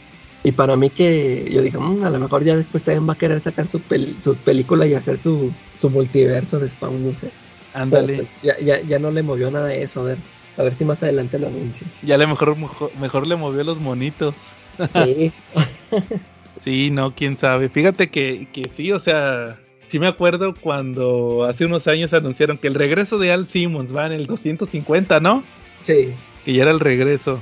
Pero pues Y- es que, ajá. Y, y es que, o sea, me acuerdo que pues como todos lo habíamos dado por Puerto Al Simmons, que te digo, yo, yo cuando empecé a leer las aventuras del Jim Downing, este que, o sea, pues sí, todos los fans le, le decían en las cartas, ah, que quita ese, ese impostor que queremos de regreso al Simmons. El Todd McFarlane siempre le- les decía que ya, que ya se olvidaran de Al Simmons porque ya, que ya él ya lo había matado, que, que ya nunca iba a regresar. En el 200, en el 250 es, es cuando anuncian el, el- regreso, pero cuando, cuando lo mataron, que, que, que Todd McFarlane estaba diciendo eso de que ya está muerto Al Simmons, pasó esta serie que escribió Robert Kirkman que nunca la terminó, esta de Image United, donde ahí te presentan a Al Simmons como el villano, el que él era el, el Omega Spawn. Y, y haz de cuenta que ahí ese concepto se me hizo chido. Y dije, ah, pues ya, o sea, sí, o sea, ya dejaron, lo convirtieron en villano al Simmons. Y, y se me hizo chido, hasta era un Spawn acá gordote. Y pues total, el, ya nunca salió, creo que nada más salieron tres números. Porque pues ya ves que lo dibujaban todos los... Salía el Rob Liefeld, el Todd McFarlane, Eric Larsen, el Jim Valentino. Todos hacían ese, ese título. Y total que no se pusieron de acuerdo y los... O sea, quedó en el olvido. Y ya después el Todd McFarlane que, que regresa al Simmons. Y pues todos dijeron, ah, y luego el Omega Spawn ese que vimos, que se supone que era Al Simmons, ¿qué onda? Ya después ya, ya te la cambió, ya después este explicó que ese no era Al Simmons, que son otros, otros Spawns. Ya te digo, o sea, como que traía otras, otras ideas y por, por los tiempos, ya porque no sé dónde las historias, tuvo que corregir el rumbo el, el Todd McFarlane. Ujú. Órale. Sí, también, también pasa eso, ¿no? Que de repente... Es que volvemos a lo mismo de Hal Jordan. Que tener que andar haciendo correcciones, tener que andar haciendo ahí modificaciones en la historia para, para cuadrar, ¿no? Para que embone. Ándale, así, así, de que, ay, ¿cómo arregló esto que hicieron o que hice yo y que ya me repetí? Ese es, ese es el detalle con los regresos, que muchas veces, este, pues es que mira, es que vuelvo a lo de Flash. ¿Tú no te acuerdas aquella vez que les platiqué que Flash es bien conocido? Que en los noventas en Marvel se salió Barry Allen en, en Marvel. No, ¿no te acuerdas? No, no. Ah, Hacen una- creo, creo- creo que sí lo comentaron tú y Charlie aquí una vez. Una vez hicieron una carrera de que eran varios personajes corredores, que estaba, que estaba, estaba este Quicksilver y otros que Quasar y todos esos que vuelan bien rápido. Capitán Marvel, la, la que era de luz, la Mónica Eh, y van a hacer una carrera que para ver quién es el más rápido del universo y están corriendo y en eso llega Flash, o sea, sale pasando. Y, y ya está todo barbón con todo el traje todo, o sea, pa- obviamente para que no saliera que era Flash, todo barbón con el traje todo roto. Y dice, no, es que me acuerdo que lo último que recuerdo es que un rayo, no sé qué, y no me acuerdo cómo me llamo, pero creo que tiene que ver algo con Larry, o sea, en vez de ¿va? Y este, ah, no, no te preocupes, tú ganaste. Y, el dios ese que estaba haciendo la carrera, que le dice, no, vente, por haber ganado te, te irás a la felicidad eterna, ¿va? o sea, o sea, ahí justificaron hasta que se había ido al universo Marvel, porque pues, obviamente no sabían que iba a regresar hasta 25 años después, en eso de Final Crisis. Es que ese es el problema, que muchas veces no puedes justificar todo eso que, que pasa, ¿va? Tienes que andar metiendo, este, como dices, con eso de con eso de, de McFarlane, que luego tienes que andar metiendo ahí correcciones y todo eso, errores de continuidad y todo eso. sí, sí. Es como, fíjate, ahí te va otro regreso bien importante. El regreso del Capitán América. ¿Sí te acuerdas que, que te dije que en, en los 60 cuando lo regresa Stan Lee, Ah, al- sí, sí. que regresan los Avengers en el Avengers 4? Eh, sí, sí, sí. yo creo que ese ha sido de los más importantes, este, porque se supone que, que dice Stan Lee cuando empieza el número. Les hicimos caso a sus, a sus cartas y por eso regresa el Capitán América. O sea, como que le empezaron a escribir, oye, si estás haciendo los héroes más poderosos de Marvel, tu equipo de héroes poderosos tienes que meter al Capitán América, ¿va? Sí. Porque, porque ya ni lo publicaban, ya andaba perdido. Y como, nada más lo utilizaron en la época de la guerra, ¿verdad? y en La- los, en los propaganda. 50. Lo usaron en los 50. De hecho, es a lo que iba. Lo usan y luego resulta que ahí ya le, eh, te- le hace el origen nuevo, Stan Lee, el de que se quedó congelado. Y, y le empiezan a preguntar: Oye, ¿y por qué si el Capitán América se quedó congelado en los 40 en, en- antes de que se acabara la guerra? ¿Por qué hubo Capitán América en la Guerra Fría? Entonces ahí ya por eso, por eso se tienen que inventar a los Capitanes América estos de a los suplentes, a los que platiqué eh, aquella vez de lo del Soldado del Invierno, Sí. los que, que pues se tuvieron que inventar que era, no, es que fue otro cuate que le operaron la cara para que se pareciera a Steve Rogers y que se hiciera pasar por Steve Rogers para que no supiera nadie que se había muerto el Capitán América, ¿va? O sea, tienen que llegar a ese tipo de justificaciones por, por esos, ese tipo de errores. Es algo bien común, o sea, al final es, es algo que siempre va a pasar. Por lo mismo de, de que retornas a los personajes y qué pasó en lo que no estuvieron o así o que se inventan historias que historias que es- es- sabes qué sabes a quién también le ha pasado eso a Capitán Marvel a Marvel Ah, ya. ya ves tiene como 40 años muerto y sigue saliendo Sí, sí, sigue saliendo y siguen metiendo versiones y ya, pobre, no tiene, ya no lo dejan morir en paz a ese cuate. Que, que así como hubo retornos, también hay que hablar de las muertes ahí, más adelante debe de salir ahí en la tómbola. Ey, bueno, muy bien. Ey, ¿al- ¿Algún otro calaca o cómo ves si acabamos por esta semana? Oh, sí, ya. Ya, no Ya vámonos, vámonos a descansar. Ya, a ver si la otra semana ya viene Charlie. Saludos a Charlie. bueno, muy bien. Entonces, si no hay nada más, estuvimos Joe Returns Y la calaca cuate. y nos vemos la próxima semana.